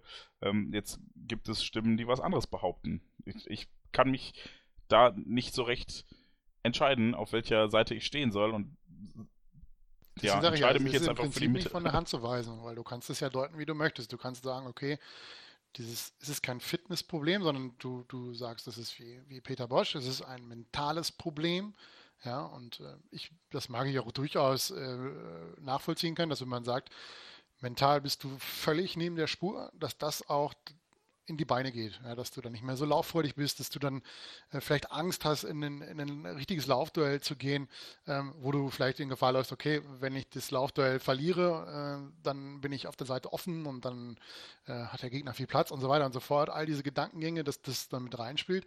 Aber auf der anderen Seite finde ich es wirklich komisch, dass es immer in der zweiten Halbzeit passiert und das auch völlig unabhängig vom Spielstand. Ja, ähm, du hast, du hast einen, äh, einen, Rückstand in Hannover, ja, den in der zweiten Halbzeit wird, machst du nichts draus. Nee, wir sind 1-1 in der Halbzeit in Hannover, ne? Kriegen wir nicht kurz vorher einen Elfmeter vor der Pause und machen das 1-1? Ah, nee, das war Stuttgart. Ähm, auf jeden Fall, ähm, immer in der zweiten Halbzeit wir leistungstechnisch einbrechen. Und äh, egal wie der Spielstand ist, ob du zurückliegst, ob du führst wie im Derby mit drei Toren Unterschied, sondern mit vier Toren Unterschied am Anfang noch, und dann äh, brichst du ein, weil du die Laufduelle nicht mehr mitgehst. Und das ist halt die Frage, ob das wirklich immer nur was mit der Psyche zu tun hat oder ob das nicht doch so den einen oder anderen, äh, bei dem einen oder anderen mit der Fitness auch zu tun hat. Man sagt ja, es wird nicht viel trainiert in Dortmund. Also gibt ja häufig trainingsfrei und, und, andere Vereine, ohne das jetzt kontrolliert zu haben, sollen angeblich häufiger trainieren, wie die Bayern zum Beispiel. Aber, Aber ähm, da, da habe ich jetzt ja keine Statistik drüber geführt, wer wie häufig, wie lang äh, trainiert. Ist, ist ja immer so, wenn es nicht läuft, ja wird alles rausgekramt und dann hast du eben halt auch so trainingsfreie Zeiten, die unter Tuchel damals keine Sau interessiert haben, als es in der Bundesliga super lief und äh, wenn ich so richtig im Kopf habe, ist es auch schon unter Klopp eingeführt worden, dass man immer mal wieder trainingsfreie Tage zwischendurch hat. Ähm, da interessiert das keinen. Und wenn es natürlich gar nicht läuft, äh, dann sucht man halt auch solche Strohhalme. Also ich will ja, nicht sagen, dass es an der Fitness liegt, aber ich finde, man kann es auch nicht zu 100% von der Hand weisen. Auch da gibt es ja wohl auch ähm, Training, aus, aus trainingswissenschaftlicher Sicht gibt es ja auch mal Leute, ne, also wie immer, wenn so Wissenschaften aufeinander äh, treffen, ist es ja oft so, dass es mehrere Seiten gibt und mehrere Ansätze und, und die da ihre Allgemeingültigkeit für sich beanspruchen. Und auch da gibt es ja wohl Seiten, die auch genauso gut sagen, das ist aber vollkommen normal und wird auch aus bestimmten Gründen so gehandhabt, dass, ähm, dass ich kann das erklären, wenn ich da trainingsfreien Tag gibt. Ja, bitte. Nicht, weil ich selber anwende, denn ich wiege ungefähr 160 Kilo und äh, bewege mich nie. Aber ähm, höchstens, um eine Pizza aus dem Ofen zu holen. Das ist richtig. Ähm, nein, also es, es gibt quasi die klassische Trainingslehre im Fußball ist vier Tage trainieren, einen Tag frei. Und ähm, das hat insofern ähm, Probleme oder es verursacht insofern Probleme, als dass ähm, die Erschöpfung des Körpers zwei Tage nach dem Spiel am stärksten ist und äh, ein erschöpfter Körper immer dazu neigt, sich zu verletzen, ne? weil halt einfach so doof das klingt, aber ähm, ne, dann ist die Anspannung nicht komplett da und die, die Muskeln werden nicht richtig durchgezogen bei der, bei der Beanspruchung, äh, Beanspruchung und deshalb ähm, gibt es äh, ja diesen, diesen niederländischen äh, Guru, quasi, der äh, teilweise geliebt, teilweise gehasst wird, der auch schon öffentliche Privatfäden mit Jürgen Klopp hatte, weil er Jürgen Klopp für, durch, durch seine Art des Trainings für Muskelverletzungen äh, verantwortlich gemacht hat. Ähm, der behauptet, ähm, man müsse halt einfach zwei Tage nach dem Spiel freigeben, damit der Körper, weil er an dem Tag am, am gefährdetsten ist, sich zu verletzen, äh, regenerieren kann. Und ähm, deshalb äh, ist Peter Bosch so wie ich das verstanden habe so wie ich das mitkriege, ähm, dazu übergegangen, eine andere Trainingsmethode zu machen, und zwar zwei Tage trainieren, einen Tag frei. Ähm, was dann dazu führt, dass die Mannschaft nicht so klassisch trainingslagermäßig am Anfang Kondition bolzt, sondern die Fitness, ähm, ja, eben nicht durch, durch klassische Beanspruchung aufbaut, sondern eben über die Zeit. Das heißt, die Mannschaft ist zu Saisonbeginn vielleicht nicht so fit, aber hat dann den Vorteil, zumindest war das äh, den, bei den letzten Stationen von Peter Bosch so und insbesondere bei Ajax, ähm, dann in dem Saisonzeitraum, in dem es bergab gehen würde, bei normalen Mannschaften, wo viele Mannschaften mit Erschöpfung zu kämpfen haben, also März, April, ähm, in dem Moment ist die Mannschaft dann normalerweise topfit, weil sich die Fitness halt, ja, kontinuierlich aufgebaut hat und dabei weniger Erschöpfung und weniger Verletzungen zustande kamen. Und ähm, ja, dass wir großes Verletzungspech hatten, könnte man jetzt nicht unbedingt sagen, wenn ich ehrlich sein soll. Also Marcel Schmelzer hat sich in der Vorbereitung verletzt, glaube ich. Äh, Götze wurde jetzt umgetreten. Aber so klassische Muskelverletzungen hatten wir eigentlich relativ selten in den letzten Wochen. Das heißt, man könnte ja sagen, der Ansatz hat zumindest, was die Verletzungen betrifft, funktioniert. Ähm, die Frage ist nur, ob die Mannschaft jetzt dann wirklich aktuell schon bei 100% ist. Ähm, die Spieler sagen es von sich, die Werte geben es eigentlich auch her. Ähm, ist halt die Frage, wie ernst man das nimmt. Aber das ist so der Hintergrund von der Trainingslehre und der Trainingswissenschaft, die äh, viel Spott ernten aktuell, ja, also wenn man dann äh, hört, dass die Mannschaft zwei Tage nach dem Derby frei hat, dann äh, wird äh, in den sozialen Medien schon wieder über, über Peter Bosch hergezogen und äh, er wird zum Teufel gewünscht und was auch immer. Ähm, das hat aber System und das hat einen Grund. Die Frage ist jetzt natürlich, wie Fanny schon sagte, es gibt halt auch in der Wissenschaft nicht immer nur eine Wahrheit. Es ist jetzt nicht der Klimawandel, wo 99,2% aller Wissenschaftler sagen, das ist so und 2% behaupten, das sei nicht so. Und sie glauben nicht daran, weil an Wissenschaft glaubt man nicht, sondern es gibt halt verschiedene Lehren, verschiedene Methoden, die möglicherweise verschiedene Dinge aussagen. Und äh, ja, Peter Bosch bevorzugt wohl Training nach dieser Methode. Und damit, ja, also hat er ja, ja, bei seinen anderen Vereinen mittelfristig und langfristig Erfolg gehabt. Nur kurzfristig. Ich fürchte, wir werden es nicht mehr herausfinden, wie das so im März, April unter Peter Bosch aussieht. Ähm, ja, also in diese ganze Diskussion, die dann auch schon vorm Derby oder ich weiß ich jetzt nicht, ich meine doch vorm Derby schon geführt wurde, hat sich auch Ralf Gunesch ähm, dann einge, eingemischt, wollte ich sagen, aber äh, das ist das falsche Wort. Der hat mitdiskutiert, äh, der auf Twitter nun mal auch oft aktiv ist, ein ehemaliger Bundesliga-Profi ist und er sagte, und er sprach auch von eigentlich gängiger Praxis und sah auch eigentlich keine großen Gründe, das ähm, zu hinterfragen und sowas und wenn so ein Bundesliga-Profi, der eigentlich wissen müsste, wie so Abläufe sind und wie der Körper funktioniert auf so auf Belastung auf diesem Niveau, wenn der das sagt, kann ich das auch jetzt nicht einfach so ignorieren, finde ich. Ist halt auch, wie gesagt, es ist auch wieder schwierig, ist auch wieder so ein Punkt, den man nicht so ganz klar ähm, durchschauen kann. Ne? Äh, Zumal man ja auch nicht weiß, was die Spieler dann ähm, ja, zu Hause machen sollten oder nicht. Also, ne, nur weil ein Spieler nicht auf dem Trainingsplatz ist, heißt das nicht, dass er nichts für seine körperliche Fitness tut. Ich erwarte von jedem gewissenhaften Fußballspieler, dass der sich auch dann fit hält, ähm, ne, wenn er nicht auf dem Trainingsplatz ist oder eine Videoschulung kriegt oder was auch immer. Und ich erwarte auch von jedem gewissenhaften Fußballspieler, natürlich sollen die sich erholen im Urlaub, aber halt nicht 20 Kilo zunehmen. Ne, so, und das, das ist halt, der Körper ist das Kapital bei einem Arbeitnehmer, der Fußball spielt. Ich kann mir das erlauben, weil bei mir ist das Hirn das, was funktionieren muss. Und ein Fußballer, da muss halt der Körper funktionieren. Und deshalb erwarte ich einfach, dass die dafür sorgen, dass das äh, in Schuss bleibt. Und wenn sie dann merken, dass sie nicht die, äh, ja, die, die Fitness, die Frische oder was auch immer haben, um 90 Minuten lang Fußball spielen zu können, dann erwarte ich eigentlich auch, dass sie selbstständig aktiv werden oder zumindest auf den Trainer zugehen. Und deshalb, wenn alle Spieler sagen, sie fühlen sich fit, dann glaube ich ihnen das jetzt erstmal. Ja, man sollte es auf jeden Fall. Ne? Ja, aber auch das ist wieder so ein Punkt, da können wir, da gibt, wie gesagt, ne, da können wir wieder viel diskutieren, ohne zu einem Ergebnis ähm, zu kommen. Aber ich würde auf jeden Fall hier nochmal einwerfen, das, was ich eben schon gesagt habe. Ne? Wenn, selbst wenn es daran liegt, du kannst es jetzt eh nicht mehr dran. Du kannst eh nichts mehr dran ändern. Du könntest in der Winterpause was dran ändern. Aber selbst da ist die dieses Jahr so Wochen. wollte ja. ich gerade darauf hinaus, die ist dieses Jahr ja so kurz, geht ja schon am 14. Januar, geht es glaube ich weiter. Da kannst du auch nicht viel aufholen und viel dran machen. Und das macht es ja dann auch wieder nur noch schlimmer und, und äh, noch gefährlicher, diese ganze Situation, weil wie willst du sonst aufholen? Ja. Gibt es denn noch andere Gründe, die wir noch ins Feld führen könnten für die sportliche Situation, so wie sie gerade ist? Volker war jetzt schon so lange still. Wenn man sagt, dass es nicht ausschließlich an der Psyche liegt, dann liegt es halt auch am Spieler selbst. Ähm, gefühlt erreicht kein Spieler das Leistungsniveau, was er mal zu Saisonbeginn gezeigt hat. Ähm, wir vergeben viele Großchancen, beziehungsweise war das ja äh, eine Zeit lang noch unser Problem. Ich hatte irgendwie gegen, gegen Tottenham und äh, hatten wir, glaube ich, in der zweiten Halbzeit überhaupt gar keine Torchance mehr, oder gar keinen Torschuss mehr. Ähm, aber gerade in Stuttgart zum Beispiel, da, da, vergeben wir einfach schon beim Stand von 0 zu 1 wieder viele Torchancen. Ähm, spielen die Konter nicht so richtig gut aus bis zum, bis zum letzten Pass. Und das sind halt immer so kleine, ja, ja Dinge, die dann eben halt das, das Spiel so äh, gestalten, wie es halt aktuell ist, dass wir halt auch die in, in, in Frankfurt die letzte Chance nicht nutzen. Ähm, wo hatten wir noch ein Spiel, wo wir kurz vor Schluss ein Tor hätten machen können? In Nicosia. Ja, und, äh, Leipzig. Ja, wie gesagt, Leipzig habe ich nicht gesehen, das weiß ich nicht. Ähm, ja. Aber in, in Nicosia hatten wir kurz vor Schluss eine Chance. Ich glaube, wir treffen nur den Pfosten oder so zweimal.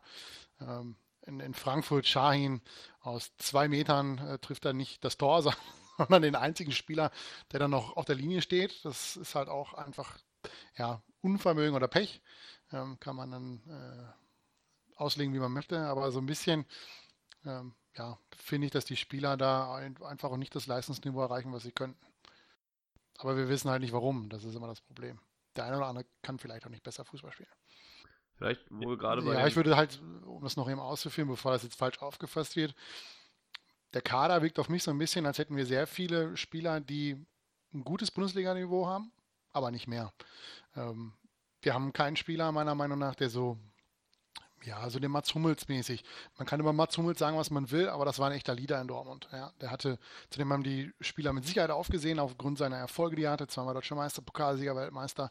Ähm, das ist ein Spieler, der, der eine gewisse Aura hat und die fehlt uns gerade absolut. Und ähm, vielleicht wäre das ganz gut, wenn man da so einen Spieler hätte, der, ja, so wie früher Matthias Sammer, dem so im Grunde genommen alles scheißegal ist, was so außenrum passiert, aber auf dem Platz so halt vorangeht. Und das, das merkst du halt, dass es aktuell da auch niemanden gibt, der das, der das kann, ja. Eben halt voranzugehen und der auch die, wie, wie äh, Jens, glaube ich, war es schon gesagt hat, der auch dann sagen mal, bei dem ersten Gegenteil der Blauen eben halt noch motivieren kann und, und, wo man ihm es doch abnimmt. Ja, bei Schmelzer bin ich mir aktuell nicht so sicher, dass er nicht gedanklich dann in der, in der gleichen Situation ist wie, wie, wie all die anderen Spieler und sagt, oh, oh, jetzt haben wir einen bekommen, hoffentlich bekommen wir nicht schnell ein zweites, ein drittes und ein viertes. Und äh, ja, das halt, das fehlt uns auf jeden Fall aktuell auf äh, deutlich sichtbar.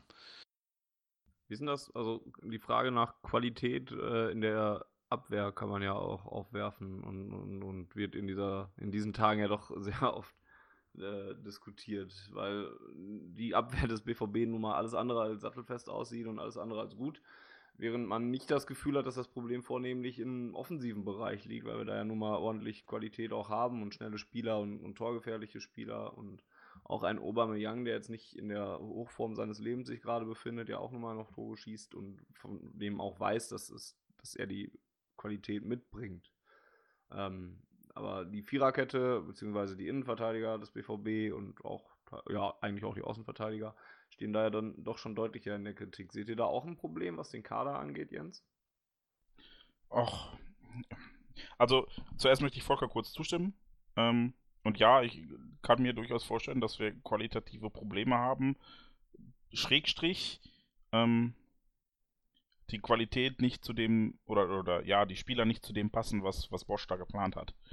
Ähm, dadurch, dass wir sehr hoch verteidigen, müssen die Spieler oder die Verteidiger erstens sehr gut im, im direkten Zweikampfduell sein. Ja, also ähm, es kommt selten vor, dass wenn äh, ein, ein Innenverteidiger ja, in, in ein Laufduell geht, dass dann noch irgendwer zum Absichern da ist.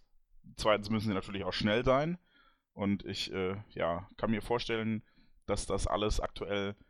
Äh, und da will ich jetzt gar nicht sagen, dass das generell nicht der Fall ist. Ja? Ich denke mir, ein Sokrates oder ein Papa Sokrates, wie auch immer man den aussprechen möchte, ist ja eigentlich sehr, sehr gut. Aber aktuell kann er das nicht abrufen. Und ähm, deshalb weiß ich nicht, ob wir ein generelles Qualitätsproblem haben, aber wir haben definitiv ein Formproblem. Ähm, und dann, was Volker auch schon sagte, ähm, fehlt da vielleicht auch jemand, der einfach herausragt und an dem man sich aufrichten kann und der vielleicht mental auch ein bisschen stärker ist als die anderen, ähm, der vielleicht auch mal Schwächen überdeckt.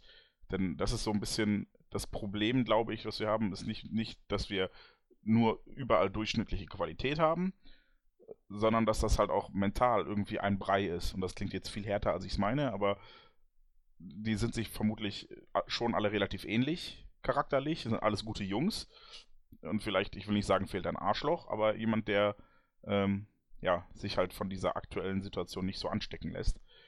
Ähm, oder sportlich rausragt. Und ja, als, als dritter Punkt würde ich an der Stelle vielleicht noch sagen, ähm, ist die Taktik aktuell, glaube ich, auch nicht förderlich. Also, ähm, Tedesco war jetzt leider ein sehr gutes Beispiel.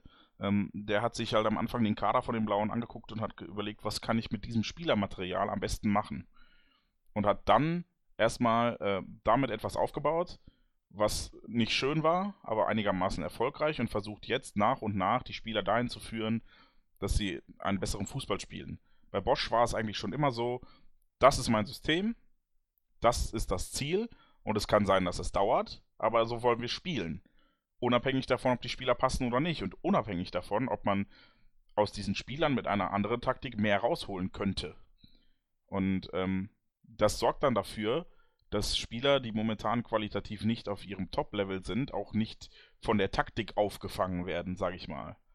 Ähm, wenn ich überlege oder zurückdenke, dass Kevin Großkreuz in einem Champions League-Finale gespielt hat, dann liegt das nicht daran, dass Kevin Großkreuz so ein herausragender Fußballer ist, sondern dass ähm, die Taktik und die Mannschaft. Moment, hat er überhaupt gespielt? Wurde er eingewechselt? Er stand auf jeden Fall mit seiner Mannschaft im Champions League-Finale.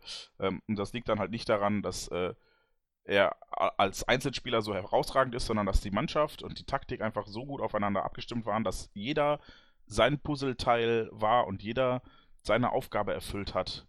Und so auch die Möglichkeit bestand, dass äh, schlechtere Spieler oder formschwache Spieler vom Rest der Mannschaft aufgefangen werden. Das konnte kompensiert werden.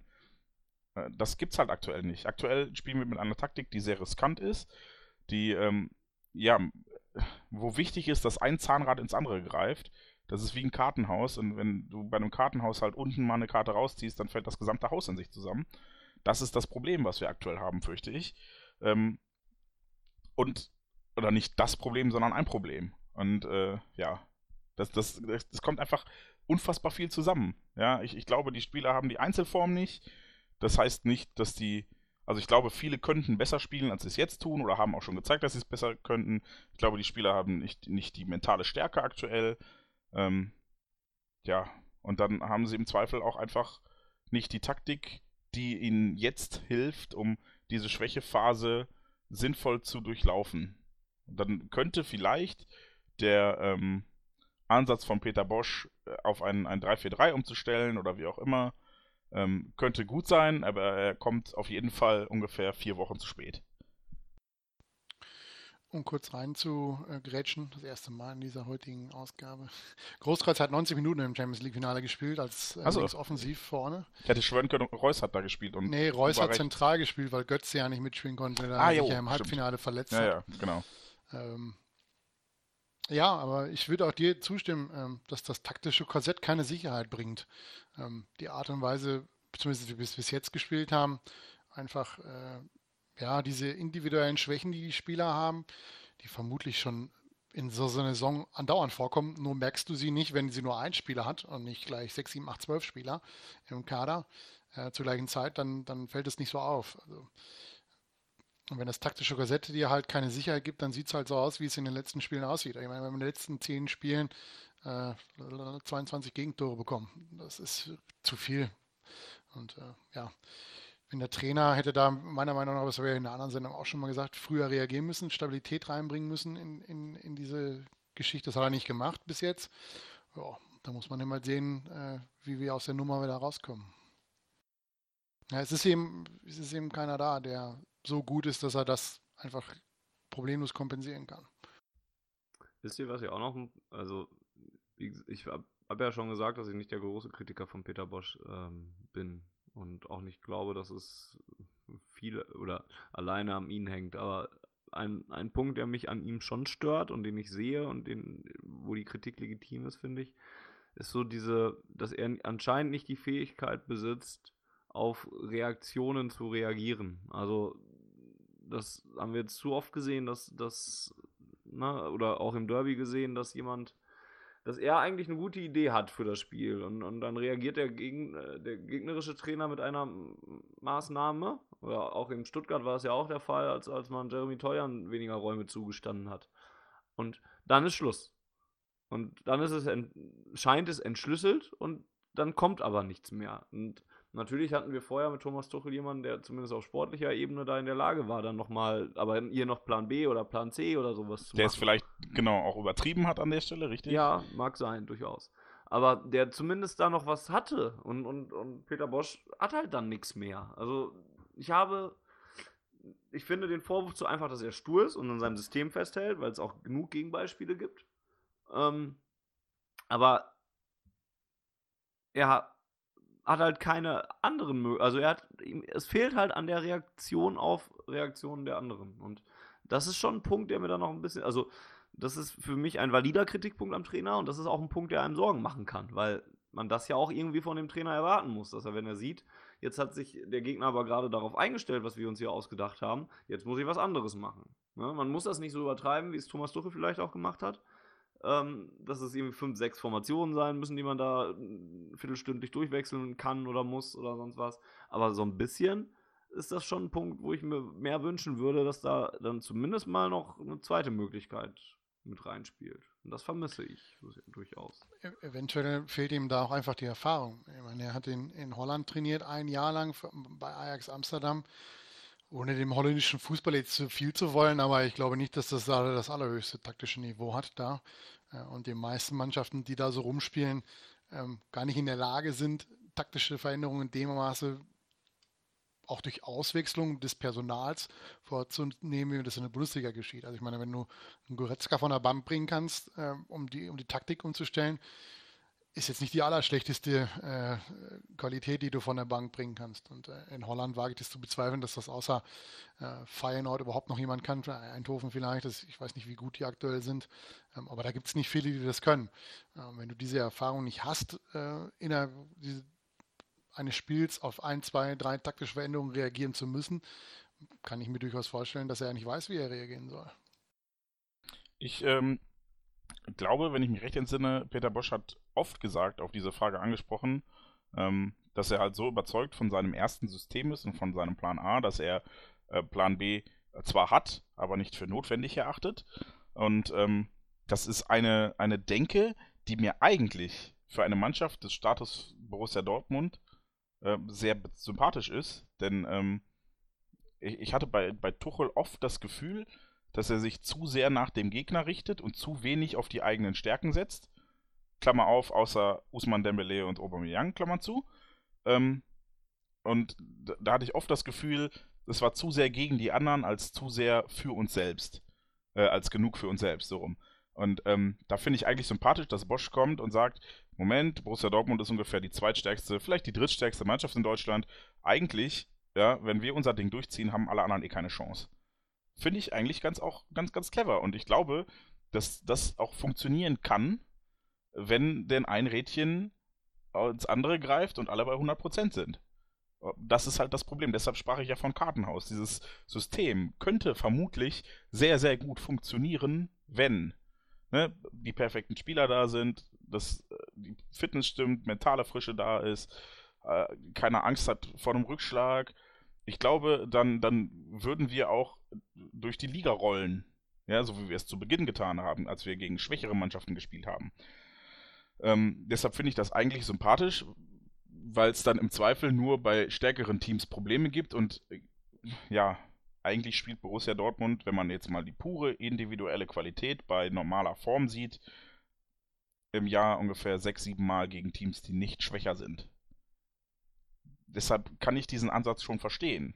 Und das, was es für mich halt dann kritikwürdig macht, ist nicht, ähm, dass er das Gefühl hat, okay, bei einem solchen Kader muss ich meinen Plan A einfach so gut spielen, dass alle anderen eh keine Chance haben und dass alle anderen sich nach mir richten müssen. Das Problem ist halt, ja, die mangelnde Reaktion auf, auf den Misserfolg dieses Plans. Und wenn uns Frankfurt und Hannover relativ simpel entschlüsseln und dann auch entsprechend gut bespielen, da gebe ich dir dann recht, Fanny, dann muss ich halt im Zweifel den Plan B anwenden und sagen, okay, Plan A funktioniert nicht, aus welchem Grund auch immer. Ja, das, das, dass er nicht funktioniert, muss ja nicht mal oder ist vermutlich nicht mal Peter Boss Schuld. Aber dass er nicht funktioniert, muss er ja sehen. Und dann müsste er in der Tat sagen, okay, das funktioniert nicht, äh, dann muss ich jetzt was anders machen. Und das fehlt auch mir, dass er generell davon überzeugt ist, seine Taktik ist gut genug. Fair, alles gut. Ja, wir waren, Sehr gerne. Uns, wir waren uns ja sogar in einer der letzten Folgen darüber einig, dass es ja auch einen Unterschied gibt zwischen Sturheit und, und Überzeugung von, von dem eigenen System. Da bin ich auch genau. immer noch bei dir für mich gibt es auch, ich weiß jetzt nicht, ob das, ob das leicht zu, ob dem Gedankengang leicht zu folgen ist oder ob der überhaupt nach, überhaupt Sinn macht. Aber in meinem Kopf habe ich gerade so diesen Gedankengang, dass es für mich auch noch einen Unterschied gibt zwischen ich äh, habe einen Plan B und zwischen ich reagiere darauf, was andere Trainer machen. Also ist für mich jetzt nicht ganz deckungsgleich. Ein Plan B ist eine andere Art, Fußball spielen zu wollen, eine andere Lösung oder sowas.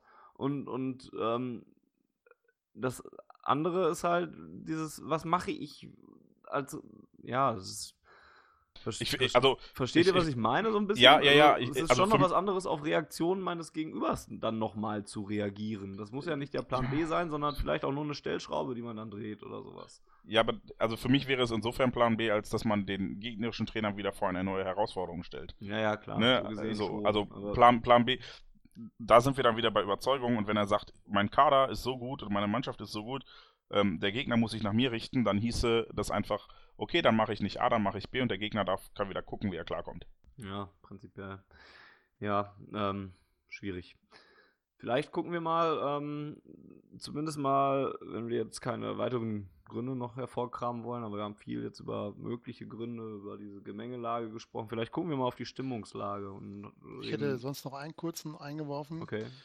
Die Transferpolitik ist meiner Meinung nach ein, ein Teil des Problems, ähm, weil wir in den letzten Jahren, in den letzten Sommern eigentlich immer damit beschäftigt waren, die Lücken zu schließen, die qualitativ gute Spieler, die wir verloren haben, ähm, hinterlassen haben. Ja, es, ein Usman Dembele, wenn der für 150 Millionen nach, Barcelona geht, dann, dann hält ihn niemand auf. Das ist auch völlig in Ordnung. Ja, wir haben dann aber eben halt noch andere Spieler verloren. Wir haben äh, Manny Bender verloren, der, der Kampf reinbringt, der Erfahrung hat, ja, der zwar häufig verletzt ist, jetzt ja in Leverkusen, glaube ich, schon wieder verletzt ist, ja, irgendwas kaputt ist im Gesicht oder so.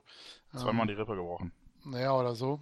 Ähm, wir haben Gitarren verloren, Hummels verloren, Gündogan, äh, Lewandowski und so weiter und so fort.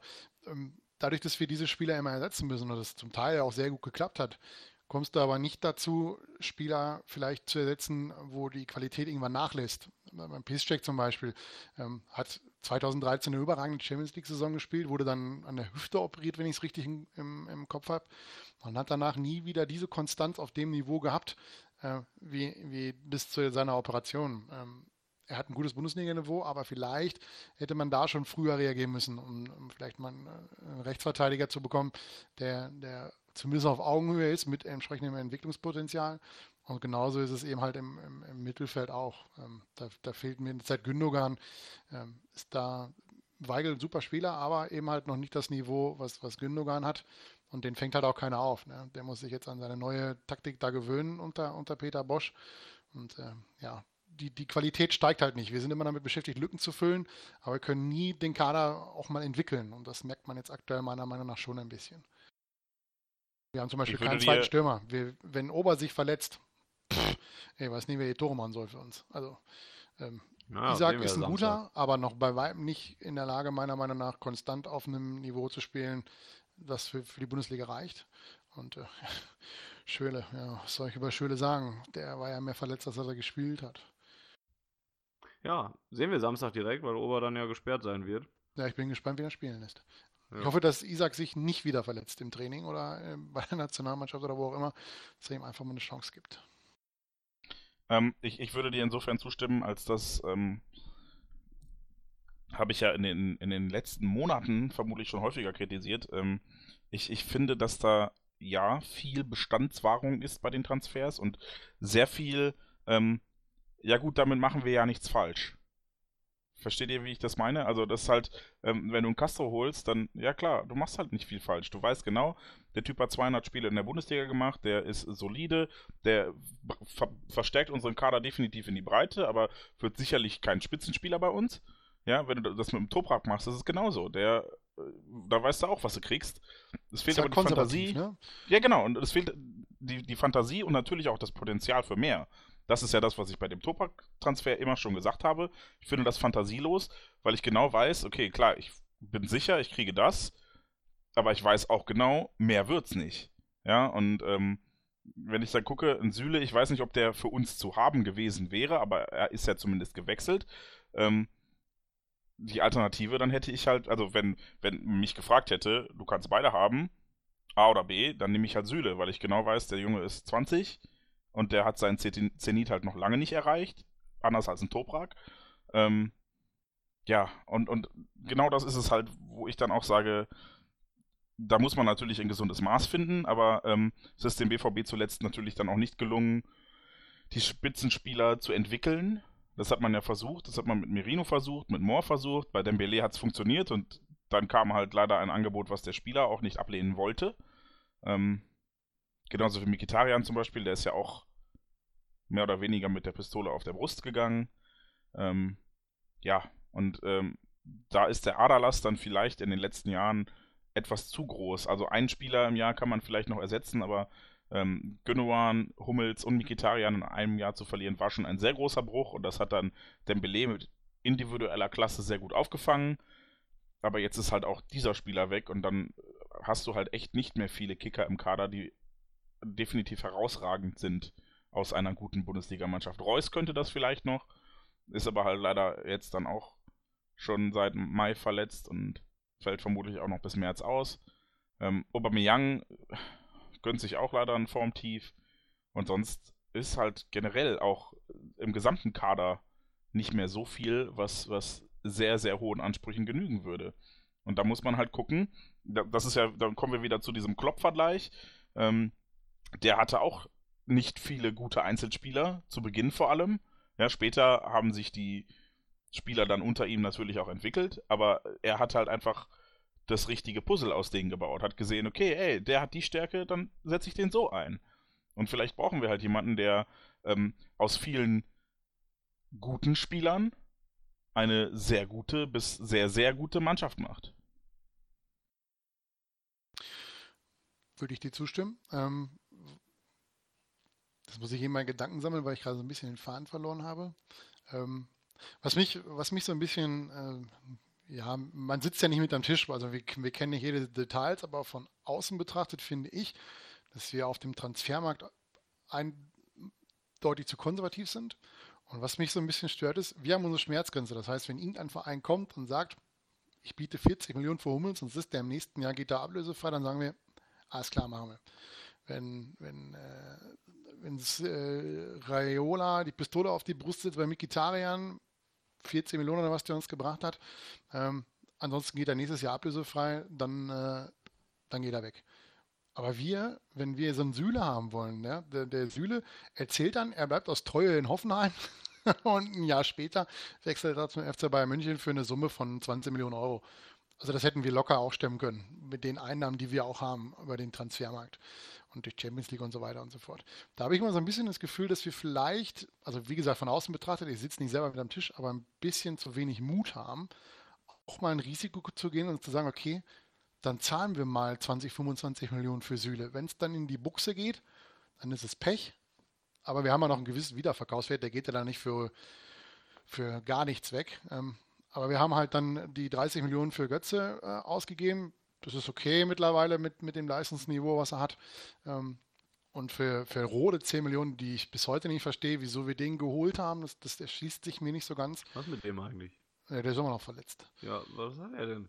Keine Ahnung. Ist aber auch gerade nicht Thema, glaube ich. Weil so ein Rode ähm, würde den Kader in keiner Weise aufwerten, wenn der jetzt spielen würde. Weiß ich nicht, vielleicht wäre wäre er ein, ein Kampfsau-Puzzlestein. Ja, bis zum ersten Zweikampf, dann ist er wieder verletzt. Also, ich meine, der, der, wenn er jetzt mal wiederkommt, ich weiß nicht, wie lange der gefehlt hat, aber diese Saison hat er noch gar kein Spiel gemacht. Der wird ja erstmal, genau wie andere. Doch, im Supercup. Wir haben im Supercup gespielt. Ja, das war sein bestes Spiel, was er je für also mich gemacht hat. Gemacht, ja, danach hat er sich verletzt. Ja, aber worauf ich hinaus will, ist, dass wir ihm halt einfach den, das von außen betrachtet, den Mut nicht so ganz haben, auch mal ein bisschen mehr Geld auszugeben für einen Spieler, wo ein gewisses Risiko besteht, dass das nicht funktioniert mit ihm. Ja, wir, wie du schon sagtest, wir sind da sehr konservativ, wir holen uns die soliden Spieler, wo wir wissen, was wir kriegen, aber wir haben nicht den Mut, mal ein bisschen mehr rauszugeben. Und es ist ja jetzt nicht so, ich, wann hat er das gesagt? Gestern oder vorgestern hat Watzke ja gesagt, wir hätten 50 Millionen für Transfers auf, auf dem Konto, wenn wir oder wenn die wenn Zorg und Bosch und all die Spieler zu dem Entschluss kommen, dass die Qualität im Kader nicht reicht, wobei ich das ziemlich lustig finde, äh, die Vorstellung, dass, dass äh, Spieler sagen, die Qualität im Kader auf meiner Position reicht nicht aus, kauft man neun. Also das halte ich irgendwie für ein bisschen schwierig, dass das funktioniert. Ähm, das muss dann schon von, von den Scouts und von, von Michael Zorg kommen, dass eventuell da noch Nachbesserungsbedarf ist. Ein bisschen was riskieren auf dem Transfermarkt ich würde dir insofern widersprechen, als dass wir das zeitweise definitiv gemacht haben. Wir haben sehr viel Geld für seinerzeit Henrik Mikitarian ausgegeben und keiner ja, wusste, Ja, ja, aber im letzten ne? Sommer nicht. Und nee, im Jahr nee, davor meiner Meinung nach auch nicht. Also es gibt ja diese Diskussion über, über die Tuchel, dann ja wahrscheinlich auch äh, äh, dem so ein bisschen äh, den Bruch auch mit Watzke geführt hat über Bellarabi. Da war man sich ja nicht einig, ob man das Geld investieren will oder nicht. Vielleicht hätte man es einfach mal tun sollen. Also man verspricht ihm, dass nicht alle drei Spieler gehen. Hummels, äh, Gündogan und Mikitarian plötzlich alle drei weg. Dass dann ein Trainer äh, so ein bisschen bockig ist, unabhängig von dem, wie Tuchel sonst so drauf ist, ähm, kann ich durchaus nachvollziehen. Und da hätte ich mir mehr gewünscht als nur einen Schöle und ein, ein Götze, sondern hätte ich mir ein bisschen Mut gewünscht, vielleicht mal den Bellarabi zu holen oder vielleicht mal.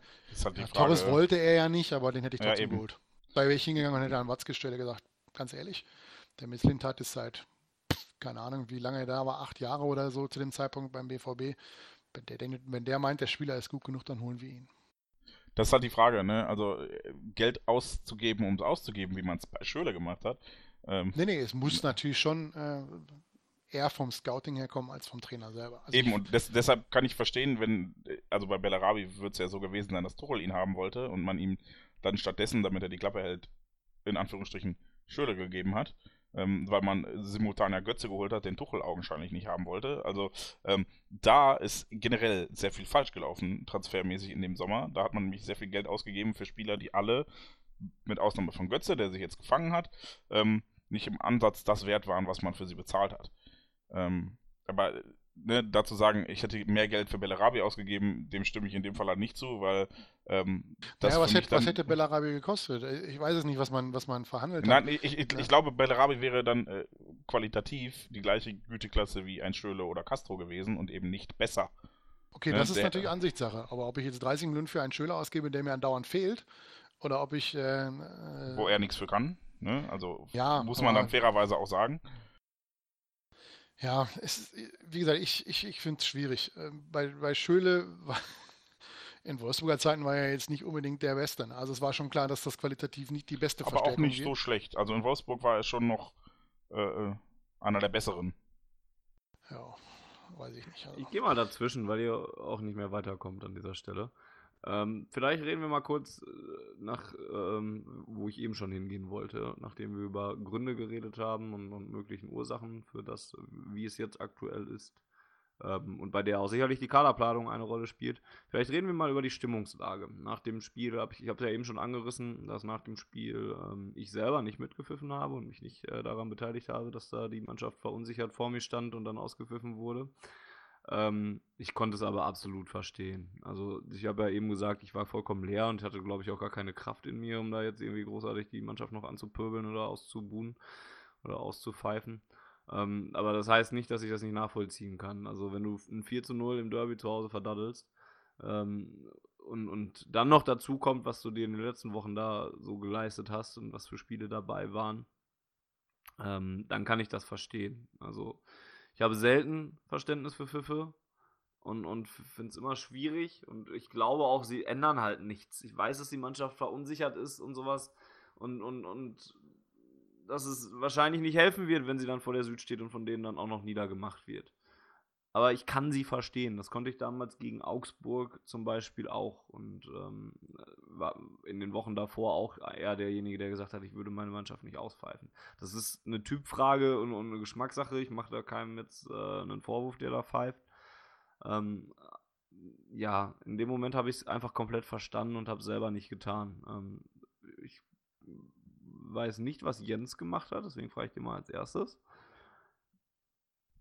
Ähm, ich habe es, glaube ich, schon getwittert. Ich weiß gar nicht. Ähm, also direkt nach dem Spiel. Es war für mich ziemlich herzzerreißend.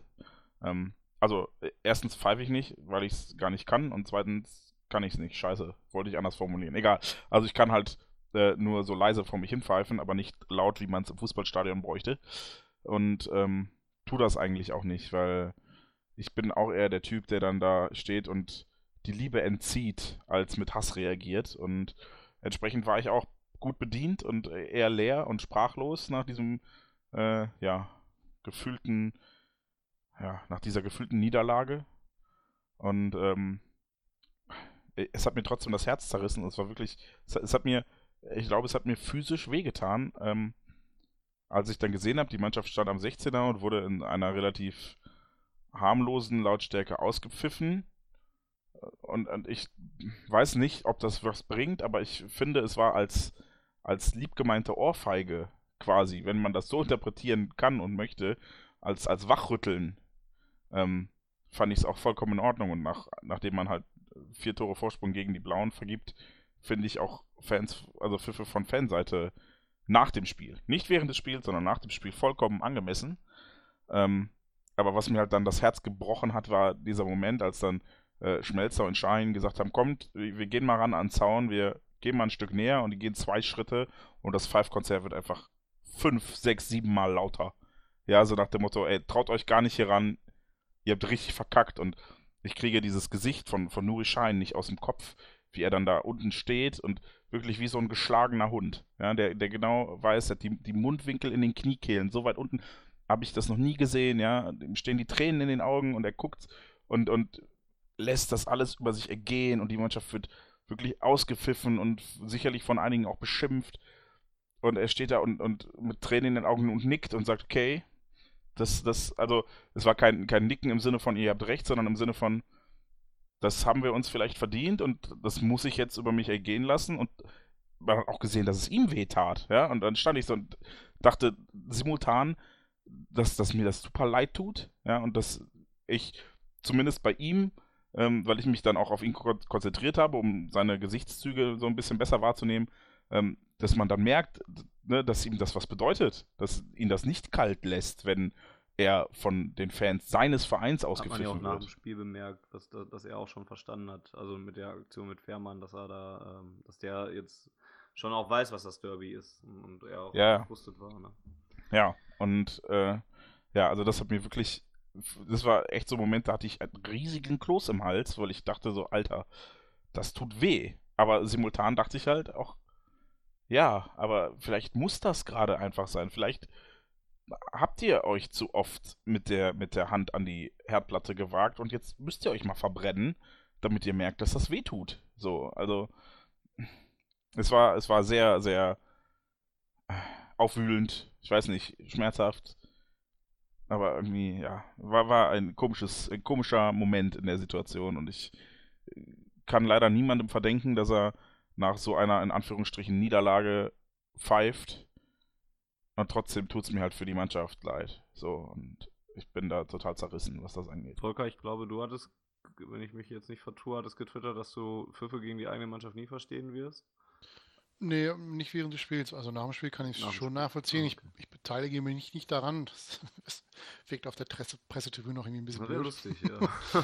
ähm, war aber grundsätzlich noch nie so mein, mein Ding. Äh, da bin ich eher so der, der, der sich anguckt und denkt, gut, das habt ihr euch jetzt verdient. Ähm, ja, und dann einfach äh, ja, da bin ich ganz ehrlich, dann gibt es halt Liebesentzug. Ne? Also dann bin ich auch schon mal derjenige welche, der dann eben halt äh, noch zu den Zeiten, wo ich im, im, selber im Block gestanden habe, dann auch einfach 90 Minuten lang die Fresse hält. Der guckt sich das dann an und äh, boah, denkt sich dann sein Teil und äh, sagt, äh, gut, ihr habt ordentlich Kredit verspielt, das müsst ihr jetzt erstmal wieder äh, äh, ja, eher sag ich mal so ähm, dass ihr das dann auch so ein bisschen, ja, mir die positive ähm, äh, Energie zurückgibt. Ja. Wie du schon sagst, ähm, aktuell habe ich nicht das Gefühl, dass wir in der Lage sein werden, in den nächsten Wochen ein Spiel zu gewinnen.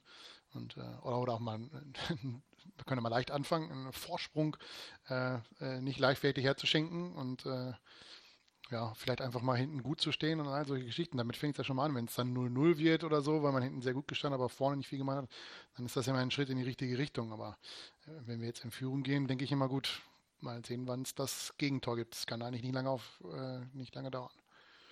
Ähm, womit ich ein großes Problem habe, das sieht man auch gerade wieder bei Twitter, wenn man die Mannschaft kritisiert und sich dann vorhalten lassen muss, man hätte ja keine Ahnung, was in jemandem vorgeht, der einen Attentat überlebt hat. Das ist richtig. Ich habe noch nie einen Attentat überlebt. Aber Kritik muss meiner Meinung nach gerade auch im, im Sport und auch muss möglich sein. Selbst wenn jemand einen Anschlag erlebt hat oder überlebt hat, muss es möglich sein, berechtigte Kritik zu äußern. Und wenn man sagt, dass die Mannschaft Kredit verspielt hat, dann ist das meiner Meinung nach eine berechtigte Kritik, die man geben kann. Ähm, ich, gehe, ich werde nicht persönlich. Ich sage nicht, dass Nuri Schein der letzte Vollidiot ist, der auf dem Platz rumläuft und man ihn sofort verkaufen sollte. Ähm, das wäre für mich unberechtigte Kritik. Aber ähm, nach dem Anschlag muss man ja irgendwann auch mal äh, wieder zum normalen Leben zurückkommen. Das wollen die Spieler ja wahrscheinlich auch. Und dazu gehört natürlich nun mal, dass du dich als Fußballer sowohl der Kritik, der Kritik deiner, deiner Verantwortlichen, des Trainers, deiner Mitspieler stellen musst, als auch des Publikums. Das bezahlt den Spaß zum, äh, zu einem geringen Teil, aber es bezahlt halt den Spaß und äh, sorgt halt dafür, dass wenn es dir, wenn es super läuft, dass du hochgelobt wirst und all so ein Kram und die feiern nicht und wenn es dann eben mal nicht läuft, dann muss ich irgendwann mit der Kritik auch klarkommen. Solange sie sich auf Pfiffe beschränken, kann ich damit durchaus leben im Stadion. Was ich nicht so gut fand, war, dass man versucht hat, den Platz zu stören. Ich das von 50 Meter Entfernung äh, richtig gesehen habe. Ich habe nur gesehen, dass jemand das Tor aufgeht und lauter Ordner da waren und die Mannschaft dann irgendwann sich äh, in die Kabine begeben hat. Was jetzt da der Auslöser war, habe ich ehrlich gesagt nicht ganz mitbekommen. Ich also ich, ich glaube, es gab einen, der ähm, wirklich in Anführungsstrichen stürmen wollte der dann auch den dicken Max gemacht hat und äh, in Richtung Gästeblock sich ja, bewegte. Den, ja, den habe ich noch in einem Augenwinkel gesehen, da waren die Ordner aber schnell dran. Genau, der, der war auch relativ äh, langsam unterwegs und ich glaube, an der anderen Ecke ist halt einfach der Zaun aufgegangen. Das sind ja, ja. Ähm, äh, Tore, die. Ja, mit Druck, ne? Genau, auf Druck reagieren und ich glaube, das ist einfach aufgegangen und äh, da hat auch keine Anstalten gemacht, irgendwie zu rennen oder so. Da kam halt auch direkt Polizei und ich glaube, das Tor hat einfach nachgegeben, wie es soll, wenn Druck drauf lastet. Ja, ich es auch eher so gesehen. Also ich habe dann, also dieses Tor ging auf und dann drangen da ein paar Menschen durch das dann entstehende Loch so ein bisschen. Und ja, so ein paar machten dann noch einen Anstein, um so ein bisschen weiter zu so ein richtiger Plattsturm geplanter oder sowas war es jetzt nicht. Das habe ich jetzt nicht daraus interpretiert. Dauerte ein bisschen, bis die Polizei dann daher kam. Die kam dann auch in so einem Moment, wo einige auch schon alleine den Rückweg wieder angetreten haben. Ein bisschen komisch die Situation, aber das galt dann dafür für alles. Ich stand dann, dann nur noch kopfschüttelnd über die Welt generell und nicht darüber. Ja, schwierig alles. Wir haben über Peter Bosch geredet und darüber, ob das jetzt überhaupt noch so weitergeht. Mich äh, hätte es nicht gewundert, wenn wir in dieser Woche schon gehört hätten, dass er nicht mehr Trainer ist. Also nochmal, ich weiß immer noch nicht, ähm, ob es äh, hilft und sehe jetzt auch noch nicht ähm, die Alternative und sehe noch nicht die Gewissheit, dass wenn wir einen neuen Trainer installieren, dass es auf einmal besser wird. Dafür sehe ich die Probleme einfach viel zu tief drin sitzen, ähm, als dass man das mit einem einfachen, in Anführungszeichen, Trainerwechsel einfach mal austauschen könnte. Aber nach diesem Spiel und mit der Vorgeschichte und mit der Tatsache, dass Peter Bosch nicht annähernd so viel Kredit hat, wie sie Jürgen Klopp seinerzeit hatte, ähm, hatte ich eigentlich ja gut, damit gerechnet hatte ich nicht unbedingt, also nicht damit voller Überzeugung gerechnet, aber mich hätte es nicht überrascht, wenn Peter Bosch ähm, freigesetzt worden wäre unter der Woche. Ähm, hat euch es überrascht, dass man jetzt zumindest sagt, es geht mal nochmal weiter? Wie lange hat man ja nicht gesagt, Jens? Ähm, darf, ich, darf ich noch kurz zu einem anderen Punkt zurückkommen oder muss ich jetzt direkt auf das antworten, was du gefragt hast, bevor ich Weiß ich nicht. Wie groß ist dieser andere Punkt? Ähm, ich wollte noch auf das Kritikding hin. Ne, also, ähm, was, was ich halt finde, was gar nicht, also ich, ich finde, es gibt da äh, sehr krasse Lager mittlerweile und das ist echt problematisch, ähm, weil es Leute gibt, die halt Spieler wie Schein und Schmelzer nach wie vor äh, dafür fertig machen, dass sie, ähm, ja, Tuchel abgesägt haben oder wie auch immer man das nennen möchte und dass sie ja nur spielen, weil sie beim Geschäftsführer heulen gegangen sind was halt äh, insofern totaler Unsinn ist, dass Schmelzer als das Schmelzer auch unter Tuchel Stammspieler war. Ja, also das ist nicht so, dass der äh, nicht damals schon gespielt hätte, weil er Trainer ihn aufgestellt hat.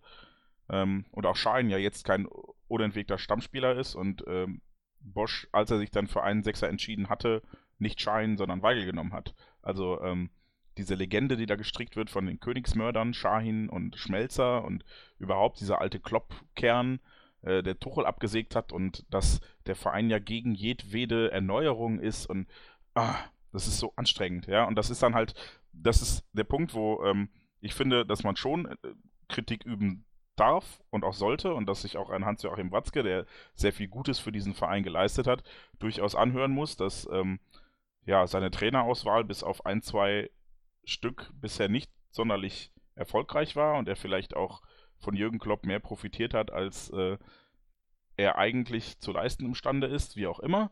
Ähm, ich finde, man kann das alles sachlich äußern, aber es wird halt letzthin alles so dogmatisch. Ja, also wie oft ich der Fisch stinkt vom Kopf her gelesen habe.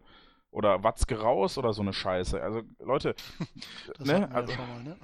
ja, ja, das, das ist das, das ist halt der Punkt, dass, dass es nur noch Extreme gibt, ja. Und die einen sagen, oh mein Gott, du darfst nicht kritisieren, die hatten einen Anschlag, ja richtig. Ich finde trotzdem, dass sachliche Kritik in Ordnung ist und dass man dann auch sagen kann, dass Sagadu in der Szene falsch verteidigt hat. Ohne zu sagen, ey, Sagadu ist eine Vollpfeife. Ne? Also, wenn das in einem richtigen Ton funktioniert, geht auch alles. Und dann kann man auch gerne sagen, denn da würde ich ja gar nicht widersprechen, dass Hans-Joachim Watzke Fehler gemacht hat, auch in der Causa Tuchel. Ähm, aber das halt so dogmatisch, ne, wenn ich, wenn ich im, im BVB bzw. im schwarzgelb.de Forum lese, ne, wann werden Schahin und Schmelzer suspendiert? What the fuck? Ernsthaft, Leute, was geht denn bei euch vor? Ja, also man kann sachlich drüber reden, ob äh, Marcel Schmelzer vielleicht aktuell nicht die beste Form hat, ob er der richtige Kapitän ist, wobei ich äh, nicht glaube, dass es jemanden gibt, der das besser macht, weil der Kader einfach keine Mentalitätsfiguren und Autoritätsfiguren mehr hat, die vorne weggehen können, außer Shahin und Schmelzer, die halt sehr angesehen sind, aber vielleicht keine Lautsprecher. Ja, da, das kann man doch alles sachlich diskutieren, aber dann so eine Scheiße wie rausschmeißen, suspendieren, verkaufen, ernsthaft. Das ist so ein bisschen, äh, um da, um da noch einzugreifen, ist so ein bisschen Fußballmanager-mäßig, ne?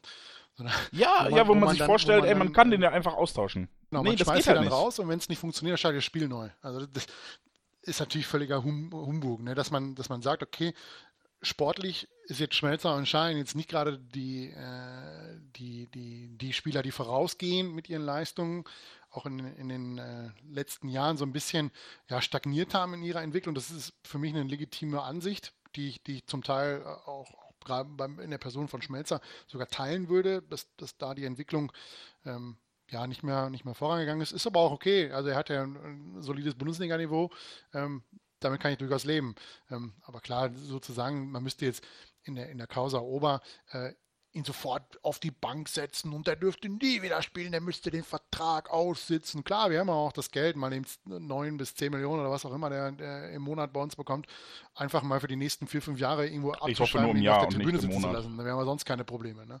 Und so war es ja bei Dembele auch. Da kommt dann die Generation oder die Leute, die dann sagen, ähm, dem muss man, dem Jungen muss man zeigen, wer die Eier in der Hose hat, der muss bis zum Vertragsende bei uns bleiben. Und wenn er auf der Tribüne bei der Amateure sitzt, dann denke ich, das ist ja völliger Quatsch. Aber solche Leute gibt es halt immer wieder.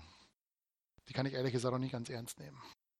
So, leider habe ich, während äh, ich und Volker jetzt das Thema Kritik ausgeführt haben, vergessen, was du vorher gefragt hast, Fanny. Obwohl ich eine sehr schöne Antwort parat hatte, bevor ich ja, den es gibt ja noch, noch Profis, die hier hinter dem Mikro sitzen und deswegen kann ich die gerne noch wiederholen. Ähm, Danke dir wegen Peter Bosch und ob es dich überrascht hat, dass er Ach so, ja, danke, danke.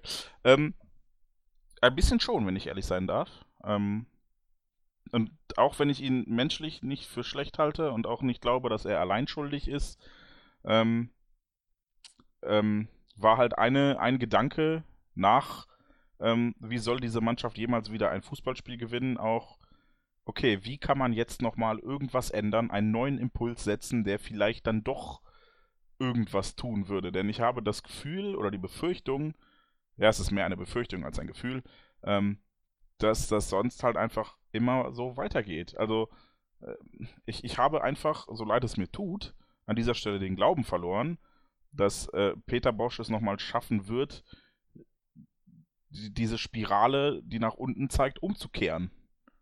Und das ist echt traurig und es tut mir auch leid, weil ich ähm, ja, vielleicht auch glaube, dass, dass das System, was Peter Bosch installieren wollte, mittelfristig sehr erfolgreich hätte sein können. Sicherlich nicht in einem halben Jahr, sondern eher so auf einen Zeitraum von zwei Jahren gesehen. Aber aktuell hängt die Mannschaft halt so im Seil, dass du im Zweifel vielleicht einfach irgendwas ändern musst. Ja, dass du vielleicht mit weiter so jetzt ihr keinen Gefallen tust. Und dann ist, und auch das tut mir leid, der Trainer nun mal immer das schwächste Glied. Das ist der einzige, wo man sagen kann, das machen wir jetzt mal kurzfristig. Du kannst nicht kurzfristig 18 Spieler austauschen. Du kannst kurzfristig einen Trainer austauschen. Da fehlt mir dann leider immer noch die großartige Idee. Da können wir gleich nochmal kurz auf das eingehen, was äh, Pit Gottschalk da geschrieben hat. Ähm, aber ich habe jetzt keine, keine großartige Idee, wo ich sagen würde, okay, ey, der ist verfügbar, den nehmen wir und mit dem wird alles besser. Denn erstens glaube ich nicht, dass dann alles besser wird. Und zweitens sehe ich niemanden, der dafür verfügbar ist. Aber ähm, ich hätte schon erwartet, dass äh, man Peter Bosch dann nach dem Derby dann jetzt entsprechend auch absägt, weil ja, das halt schon gesessen hat auf, auf allen Ebenen und ähm, ja, ja, ich sehe es also ich, ich glaube, der Zeitpunkt also, wird nicht besser. So. Ich sehe es ähnlich wie du, was Alternativen angeht und dass es sofort besser wird. Da bin ich immer noch sehr äh, frag, äh, da bin ich nicht sehr fragwürdig, da bin ich immer noch nicht sehr sicher. Ähm, und ich verstehe auch deinen Punkt, muss ich dazu sagen. Ähm, Volker, wie hast du das denn gesehen? Also, hast du äh, damit gerechnet, dass, dass er noch weitermachen darf? Nee, ich, also eigentlich nicht. Ähm, das Einzige, was mir so ein bisschen, ähm, ja, was ich anführen würde, warum man ihn noch weiterhält, neben, neben der vielleicht äh, nicht gerade exzellenten Auswahl an Trainern, die man jetzt gerade kriegen könnte, ist vielleicht die Tatsache, was äh, der Spielplan so in den nächsten zehn Tagen mit sich bringt. Äh, das Spiel in Leverkusen und das Spiel bei Real Madrid. Vielleicht hat man sich gedacht, okay, wenn man jetzt den Trainer tauscht und der geht mit zwei Niederlagen in die nächsten aus den nächsten zwei Spielen, die ja durchaus äh, realistisch sind. Selbst wenn man einen guten Fußball spielt, kannst du ja in Leverkusen verlieren und äh, bei Real sowieso, ähm, dass man sich das vielleicht noch für das Spiel oder bis nach Real aufhebt. Oder man sagt, okay, wir gehen bis zur Winterpause, weil man äh, der Meinung ist, dass ein Trainer jetzt aktuell in dieser Situation nicht mehr verändern kann, als es Bosch selber auch könnte. Und man dann sagt, okay, wir machen nach München im, im Pokal einen Schnitt und äh, beginnen dann das neue Jahr mit einem neuen Trainer. Ja, dann äh, fragen wir doch mal, wer es denn, also nachdem fast Einigkeit darüber herrscht, dass es eh alles nichts mehr bringt. Ähm, aber äh, ja, uns fehlt halt der Glaube, ne? Also ja, tatsächlich. Ist ja, ja. Ist ja nicht, ist ja jetzt nichts, äh, äh, was wir exklusiv haben. Also es gibt ja schon wirklich richtig viele Leute, die, die, die einfach nicht glauben, dass Peter Bosch dieses Problem, was die Mannschaft hat, was, was er mit Sicherheit nicht allein zu verantworten hat, aber dieses Problem, was die Mannschaft hat, äh, dass er das noch kitten kann. Wohl wahr, ja. Und das Problem ist ja auch ein anderes als unter Klopp. Also unter Klopp in dem, in dem Jahr oder in der Halbserie, wo wir so schlecht gespielt haben, ähm, da waren es keine Abwehrprobleme. Wir haben immer nur 0 zu 1 verloren. Wir haben lauter Spiele 0 zu 1 verloren, weil wir vorne die Dinger nicht reingemacht haben und uns dann dusselig einen Konter gefangen haben. Aber so wie es ja jetzt läuft, wir sind ja die absolute Schießbude der Bundesliga seit der Länderspielpause. Und das ist dann ja nicht nur ein Problem, was du also wenn du das mentale Problem angegangen hast, hast du immer noch das große Problem, dass es ja taktisch auch noch was zu lösen gibt. Und äh, ja, das, also die Probleme sind meiner Meinung nach deutlich größer als unter Jürgen Klopp. Ja, dann beschäftigen wir uns doch mal ein bisschen damit, nachdem wir grundsätzliche Einigkeit darüber haben, dass es schwierig wird unter Peter Busch zumindest, sagen wir es mal so ähm, beschäftigen wir uns doch mal mit Alternativen. Also, es klingt jetzt auch schon wieder so scheiße, weil Peter Bosch ja immer noch im Amt ist oder so. Und vielleicht über, überrascht er uns alle drei ja auch und, und stellt es wieder um und bleibt Trainer bei Borussia Dortmund. Äh, Habe ich auch nichts gegen. Ähm, soll ja auch mal dahinter gesagt sein. Aber es sind nun mal schon Namen im Gespräch, es gibt Gedanken und deswegen sollten wir uns auch noch mal kurz damit beschäftigen. Ähm, Jens, auch wenn ich nicht glaube, dass ich das jetzt gerade sage, aber du hast Pit Gottschalk schon angesprochen. Und eigentlich möchte ich den Namen nicht im Podcast haben. Aber naja, das Gedankenspiel, was er da aufgemacht hat, könntest du ja nochmal kurz skizzieren. Äh, ja, könnte ich. Pit, Gottsch Pit Gottschalk schrieb nicht alleine an der Stelle. Ich habe nur den anderen Namen. Nicht. Thomas Gassmann. Dankeschön, denn äh, ich finde Pit Gottschalk schon immer lustig genug, dass ich äh, mir den anderen jetzt nicht auch noch gemerkt habe. Ähm, schrieb davon, dass ähm, Armin Fee derjenige sein könnte, der Peter Bosch dann zeitnah beerbt. Allerdings nur äh, bis zum Sommer, weil man dann äh, Julian Nagelsmann verpflichtet, äh, der, wenn ich mich recht entsinne oder auch nicht, ich bin mir auch nicht ganz sicher, ob der, der Artikel das erwähnt, ähm, eine Ausstiegsklausel bei der TSG besitzt. Ja, das ist so ein Gedankenspiel, wobei Armin Fee dann nicht der einzige Name ist, aber der, der wohl aktuell der ja, man prominent ist. Von oder einer der Ausstiegsklausel im Jahr 2019 in Höhe von 5 Millionen Euro. Ah, okay, ich dachte 2018. Ja, ähm, jedenfalls, genau, ist Armin Fee augenscheinlich der aussichtsreichste Kandidat ähm, für eine mögliche Nachfolge von Peter Bosch. Und auch ich möchte an der Stelle sagen, ich hätte nichts dagegen, wenn Peter Bosch es schafft, den Trend umzudrehen und äh, mit dieser Mannschaft sehr erfolgreichen und ansehnlichen Fußball zu spielen. Ähm, insbesondere, wenn ich den Namen Armin Fehl höre.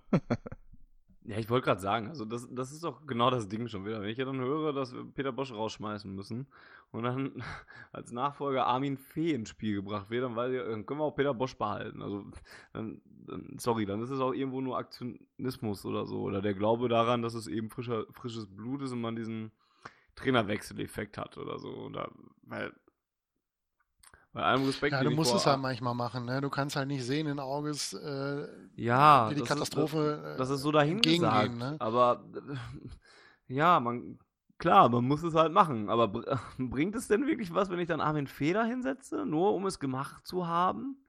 Also finde ich Ja, das die Erfahrung schwierig. finden oder das, die Antwort auf die Frage bekommst du ja erst, wenn man es gemacht hat. Das ist ja immer das Problem. Wir können Ja, ja, stundenlang darüber diskutieren, ob das sinnvoll ist und ob Armin Fee ein toller Trainer ist und ob, ob man nicht besser dann gleich Bosch behalten könnte und ob ein Trainerwechsel überhaupt einen Effekt hat. Das merkst du ja erst, wenn es soweit ist. Ja, aber man macht halt was, um was gemacht zu haben. Das finde ich die schlechte, eine schlechtere Voraussetzung. Ja gut, man könnte jetzt den FC Bayern München als Beispiel äh, anbringen, die unter Ancelotti zwei Spiele verloren haben, glaube ich, in, in äh, Paris und in Hoffenheim und sie ihn dann rausschmeißen und dann kommt äh, der Rentner wieder aus dem Urlaub, aus, aus der Rente und äh, sie gewinnen acht Spiele am Stück. Naja, aber ne, Jupp das hätte ja auch keiner vorher gesagt, dass, dann auch dass eher so funktioniert. Ja, Ja. aber Heinkes hat halt, halt eine gute Phase in, seiner, in seinen letzten Jahren gehabt. Das war die beim FC Bayern München, wo er das Triple geholt hat. Aber der hat halt auch schon viele Trainer, Trainerstationen gehabt, wo er grauselig schlecht gewesen ist. Bei den Blauen, in Mönchengladbach und so weiter. ja, ja, ich weiß nicht. Vielleicht bin ich auch einfach kein Fan davon, wenn, wenn man einfach Sachen macht, um Sachen zu machen. Ähm, andere Namen, ich weiß jetzt nicht, die stehen jetzt hier bei uns noch in unserem Ablauf mit drin. Ich weiß gar nicht, ob die ernsthaft wirklich gehandelt werden. Matthias Sammer, den hat Hat Jens schon gesagt, dass er es nicht machen will. Dann Genau, ich hatte ich, hatte, ich, hatte ich nur mal. hat Jens hier Äh, nur reingeschrieben, weil er sich seit Eurosport in den verliebt hat. ich glaube, wir alle haben uns seit Eurosport ihn stimmt. verliebt. Aber bei Aber, mir ist es ähm, sehr offenkundig. Nein, ich glaube, äh, ähm, dass Sammer halt auch gerade, weil er dann durch Eurosport so beliebt geworden ist, vielleicht wirklich eine Option war, aber ähm, ja schon gesagt hat, dass er das nicht machen wird. Ähm, ja, was, was habe ich noch eingeschrieben? Horst. Rubisch steht hier noch. Ja, also ich meine, wenn ich ehrlich bin, finde ich Horst Rubisch definitiv nicht schlechter als Fee. Aber ist natürlich auch. Korrekt. Aber wie kommst du darauf jetzt gerade? Ich weiß nicht, man, man muss halt gucken, ne? Weiß, ich hätte jetzt auch Bilic aufschreiben können oder keine Ahnung, wie die Matthäus. Spieler, äh, Trainer heißen, die alle kürzlich gefeuert wurden und zu Recht gefeuert wurden irgendwo, aber deshalb jetzt auf dem Markt sind. Das ist halt äh, schwierig und ähm, die, die Frage ist halt, was du A machen willst und B brauchst und wenn du findest, der sich darauf einlässt, dass er dann im Zweifel wirklich nur äh, sieben Monate hier ist und dann abgelöst wird von Nagelsmann, falls das überhaupt klappt, denn dafür müsste Nagelsmann ja auch wollen und äh, Hoffenheim müsste wollen und Nagelsmann müsste ähm, dem FC Und wir Bayern. wollen entsprechend die Schatulle aufmachen. Ja, das sehe ich, glaube ich, als kleineres Problem, wenn man da wirklich überzeugt ist, aber äh, Und der hat gerade hat auch sich. Probleme in Hoffenheim, ne? Ja, zum auch einen das und zum anderen- ne? Also, Zum anderen hat er sich halt auch dem FC Bayern sehr, sehr massiv angebiedert in den letzten Monaten, ähm, was jetzt nicht unbedingt dafür spricht, dass er nächste Saison hier an der Seitenlinie steht. Ach, ja, ich bin, also, das ist halt schon ein, ein wüstes Konstrukt. Ähm, Gottschalk halt, ne? äh, Ja, das Problem ist, dass, dass ich halt in der aktuellen Situation fast schon damit rechnen würde, dass sowas kommt, weil ich weiß nicht, so, so mein Gefühl sagt mir, dass da vielleicht, es wäre halt so ähm, äh, der Heinkes Weg, ne? Nur halt nicht, also nur, dass wir halt keinen Heinkes haben. Und mal Hitzfeld äh, macht das vermutlich nicht. Matthias Sammer hat auch keinen Bock. Also müssen wir uns jetzt bei externen Leuten bedienen, weil wir keinen eigenen Fußballrentner mehr haben oder Trainerrentner mehr haben, den wir äh, aufrufen können, der hier mal erfolgreich war. Vielleicht können wir ja Kloppo zurückholen für sechs Monate. Vielleicht hat er ja keinen Bock mehr auf Liverpool. Ach, also versteht ihr, was ich meine? Ich, ich, ich halte, ähm, wenn wir jetzt mal Rubesch nehmen als Beispiel, ich glaube, das wäre sogar eine einigermaßen clevere Idee, ähm, weil der ja A mit jungen Spielern sehr gut konnte und ich glaube, das zeugt halt auch davon, dass der Spieler streicheln kann. Und vielleicht ist genau das, das, was die jetzt brauchen, dass sie mal jemand in den Arm nimmt, so doof das klingt und so, ja, also populistisch Spieler in den Arm nehmen klingt, aber ähm, wenn die mentalen Probleme wirklich so groß sind, wie wir alle befürchten, dann ist vielleicht jemand, der sie aufbaut und der ihnen gut zuredet und nicht sagt, ey, okay, ihr müsst aber das und das besser machen, weil meine Taktik ist ja okay. Ähm, vielleicht wäre der genau das Richtige an dieser Stelle. Ich weiß es nicht. Ich kann das nicht beurteilen und ich kenne auch im Zweifel nicht den kompletten Trainermarkt. Vielleicht äh, rufen sie auch in Stuttgart an und sagen, wisst ihr was, 5 Millionen und Hannes Wolf macht das ab sofort bei uns. Ich habe keine Ahnung. Aber die, die, die Möglichkeiten sind halt rar gesät. Ja, und ähm, dass da mehr Trainer auf dem Markt sind aktuell, die wir alle nicht geil fänden als Trainer, wo wir sagen würden, ja, genau richtig, ist ja auch klar, denn ich glaube, Trainer, von denen wir alle überzeugt sind, das wäre vielleicht noch Hannes Wolf. Und danach wird es halt echt schon dünn. Ne? Also Ich selbst finde bei halt Dave. immer nur interessant, dass halt diese Diskussion um Peter Bosch so geführt wird, dass ich dann teilweise so starke Meinungen lese von Leuten, die so sehr überzeugt sind, dass Peter Bosch der Schuldige ist, dass der ersetzt werden muss und dass ein neuer Trainer geholt wird und schwupps wird alles besser. Und dann aber auch so vehement davon überzeugt sind. Das finde ich halt das Krasse. Und dann gucke ich mir an, wer das überhaupt machen soll und denke mir, pff, nee, eigentlich auch nicht. Wie könnt ihr so eine starke Meinung vertreten? Aber gut, mag natürlich auch sein. Vielleicht sitze ich hier auch in zwei Monaten und, denk, und, und, muss zugrunde kriechen, weil ich sage, weil, weil, weil genau das, das war, was Borussia Dortmund gebraucht hat. Ich weiß es nicht, aber ich kann es mir zu diesem Zeitpunkt einfach nicht vorstellen und find, wundere mich dann über derart starke Meinungen immer. Gut, das mit den starken Meinungen hatten wir eben im Kritikteil schon. Ne? Ich glaube, das ist alles arg verkürzt und es muss halt gefühlt auch irgendwie immer eine einfache Lösung geben und einen Schuldigen. Ne? Und dann ist Peter Bosch halt das schwächste Glied. Ja, und dann kann man halt nicht sagen, oh mein Gott, es gibt viele, viele, viele große Probleme und wir können das nicht lösen, weil das, ja, ist im Zweifel auch zu depressiv, um zu sagen, ey, wenn wir das machen, dann wird alles wieder gut, weil das ist vielleicht auch einfach Selbstbetrug an der Stelle zu sagen, wenn Bosch erst weg ist, wird alles wieder gut. Ich ja. kann mir halt vorstellen, dass das ein Impuls wäre, der was ändern könnte und ich weiß nicht, ob Fee dafür der richtige ist. Ich bin mir auch nicht sicher, dass Rubisch das wäre, keine Ahnung. Äh, Sammer will ja augenscheinlich nicht. Und ja, danach kommen halt noch so Namen wie Bilic oder ähm, wen habe ich noch? Es gab irgend, irgendwo gab es eine Slideshow. Ich weiß nicht, ob es der Artikel Klingt von nach, nach auf jeder so. beliebigen Internetseite. Äh, ja, also da gab es ja. ja. auch einige Namen, wo ich dachte, Alter, ernsthaft, dann, dann lieber weiter Peter Bosch. Aber hoffentlich tut uns das nicht zu fee, muss man dann oh. Entschuldigung. Oh. Also ich finde ja den, den Gedankengang mit Julian Nagelsmann gar nicht so schlecht. Mein Problem ist, das Ding kommt von Pit Gottschalk. Der Mann, sich, äh, der sich nicht so schade war, am Sonntag nach dem Derby zu schreiben, dass Dortmund jetzt skandalöse zwei, drei freie Trainingstage hatte, obwohl es ein öffentliches Training für jeden sichtbar gab. Was soll ich von solchen Journalisten oder die, die sich als Journalisten betiteln halten? Ähm, kann ich ehrlich gesagt nicht. Das war nicht mein großes Problem mit dem Artikel. Ansonsten fände ich Julian Nagelsmann schon okay. Ja, da könnte ich mich ist, auch drauf ist halt, ist halt ein Trainer, bei dem, bei dem ich äh, ja, der, der halt aus einem, aus einem Abschiedskandidaten ein Team gemacht hat, was, was in Richtung Champions League äh, gewandert ist, hat es jetzt nicht ganz geschafft.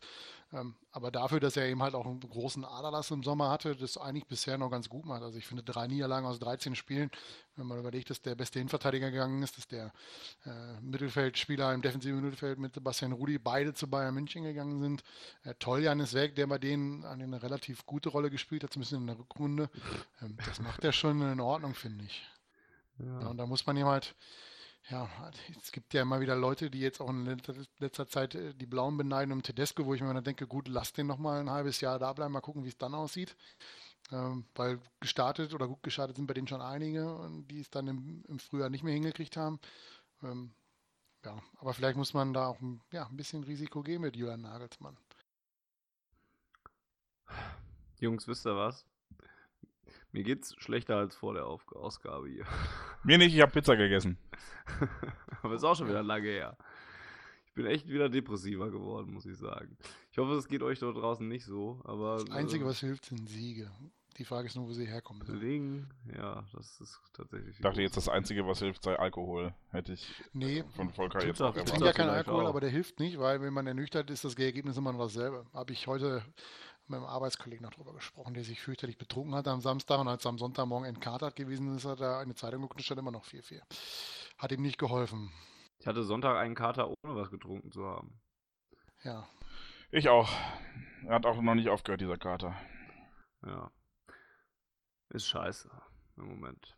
Und damit ich nicht noch depressiver werde, würde ich vorschlagen, wenn ihr nicht noch entscheidende Punkte habt, die ihr jetzt noch ansprechen wollt, beenden wir das Ganze so langsam und hoffen, dass wir beim nächsten Mal besser über Borussia Dortmund wieder reden können, positiver. Vielleicht mit ein paar Punkten mehr auf dem Konto. Wäre schon nicht ganz schlecht, ne? Ja, schon ganz schön. Das wünsche ich mir in der Vorweihnachtszeit. Denn also werden... sechs Punkte aus den nächsten vier Bundesligaspielen wäre schon eine schöne Sache. Uiuiui. Ui, ui. ja, Out of nowhere halt. So, so denke ich da. Also, ich weiß gar nicht mehr, was ich erwarten soll. Ja, vor Weihnachten. Also ich wünsche mir das für die Vorweihnachtszeit. Für Weihnachten wünsche ich mir dann vielleicht noch was anderes. Und ähm, ja, wünsche mir zu Weihnachten vielleicht noch von euch Feedback wieder. Dann komme ich darauf nochmal zurück, was wir am Anfang gesagt haben. Podcast.schwarzgelb.de für Mail-Feedback oder bei Twitter at auf Ohren. Und da könnt ihr euch melden, wenn ihr Kritik, Zustimmung oder Diskussionen zur aktuellen, also zu dieser Ausgabe, die jetzt gerade zu Ende gehört habt, äh, habt. Dann meldet euch doch bei uns. Ähm, und Ansonsten gibt es auf schwarzgelb.de die Tage natürlich. Wir haben zwei Texte, die sich mit dem Derby-Frust natürlich auch noch beschäftigt haben. Einen von Sascha, einen vom Desperado. Sascha möchte gerne sauer sein und, und, und äh, fordert das auch für sich ein, vollkommen zu Recht in einem emotionalen, schön geschriebenen Text. Und ähm, der Desperado benennt so die ganzen Probleme, die Borussia Dortmund gerade hat.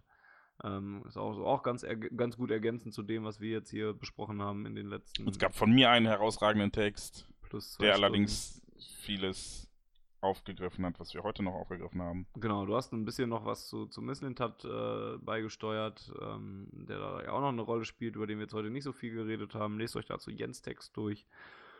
Ja, und ähm, auch weil die Frage aufkommt, wie ihr uns unterstützen könnt, ähm, immer wieder, ich habe es eben eingangs erwähnt, eine Bewertung oder ein Abo bei iTunes hilft und ähm, wenn ihr uns finanziell unterstützen wollt für Serverkosten und so weiter, könnt ihr dies tun, indem ihr bei uns Klamotten kauft. Wir haben einen eigenen Job, äh, wir haben T-Shirts und Hoodies, jetzt auch für die kalte Jahreszeit, ähm, könnt ihr euch da einkleiden und da fließt dann eben Geld auch in die schwarzgelb.de Kasse, wo dann eben Serverkosten von bezahlt werden können, zum Beispiel. Und ähm, die auf Ohren somit auch helfen, ähm, weiterzumachen. Ich würde sagen, wir hören uns vor Weihnachten mit einer regulären Ausgabe, äh, mit einer ja, dann Ausgabe, wo wir dann ähm, ein endgültiges Jahresfazit ziehen müssen, das hoffentlich positiver ausfällt. Und ähm, ob wir dazwischen auf den Punkt kommen, ha, geil. Ähm, das ist äh, offen, sagen wir. Ne? Das kann es gerne geben. Ich würde es mir so vielleicht sogar wünschen, dass wir es bis dahin nochmal hören, aber das ist halt dann von anderen Faktoren auch abhängig. Behaltet uns im Auge. Auf Twitter kriegt ihr ähm, alle Updates, die ihr haben müsst. Auf schwarzgelb.de erscheinen unsere Podcasts ja auch. Und mit einem Abo bei iTunes verpasst ihr sowieso keine Ausgabe. Von daher seid ihr da auf der sicheren Seite. Ich glaube, das wäre es von meiner Seite. Ich wünsche euch eine schöne Vorweihnachtszeit schon mal und ähm, ja, auch wenn ich jetzt sehr depressiv bin und war, ähm, haltet den Kopf hoch. Es ist auch, es gab auch immer noch schon viel schlimmere Zeiten, durch die Borussia Dortmund gegangen ist. Auch das sollte man sich vor Augen halten. Und ähm, deswegen werden auch wieder bessere Zeiten kommen, hoffentlich möglichst schnell. Und ähm, bis dahin sage ich Tschüss und bis zum nächsten Mal. Und dann dürfen sich Volker und Jens noch verabschieden. Tschö, tschö. Ja, von mir auch nochmal vielen, vielen Dank äh, an das ausführliche Feedback. Lasst das bitte, äh, ja, macht weiter so. Und äh, auch wenn ihr uns nur sagt, dass wir so weitermachen sollen.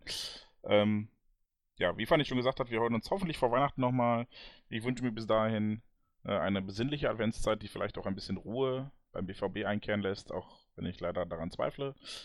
Ähm, ja, Punkte wünsche ich mir ausnahmsweise nicht, weil ich nicht weiß, wie viele das werden sollten und wie viel ich mir wünschen kann, ohne dass es unrealistisch wird. Und euch wünsche ich auch, dass ihr den Derby Blues hinter euch lassen könnt. Vielleicht wir euch ein bisschen dabei äh, helfen konnten und dann, äh, ja, sprechen wir uns, hören wir uns spätestens Ende des Jahres oder Anfang nächsten Jahres nochmal. In diesem Sinne, es gibt noch einige Spiele zu spielen, einige Punkte zu gewinnen. Machen wir das Beste draus. Her BVB. Die Zuhörerzahl, wie immer präsentiert von schwarzgelb.de, dem Fanzine über Borussia Dortmund. Auf Ohren bedankt sich bei 19.009 Zuhörern ausverkauft.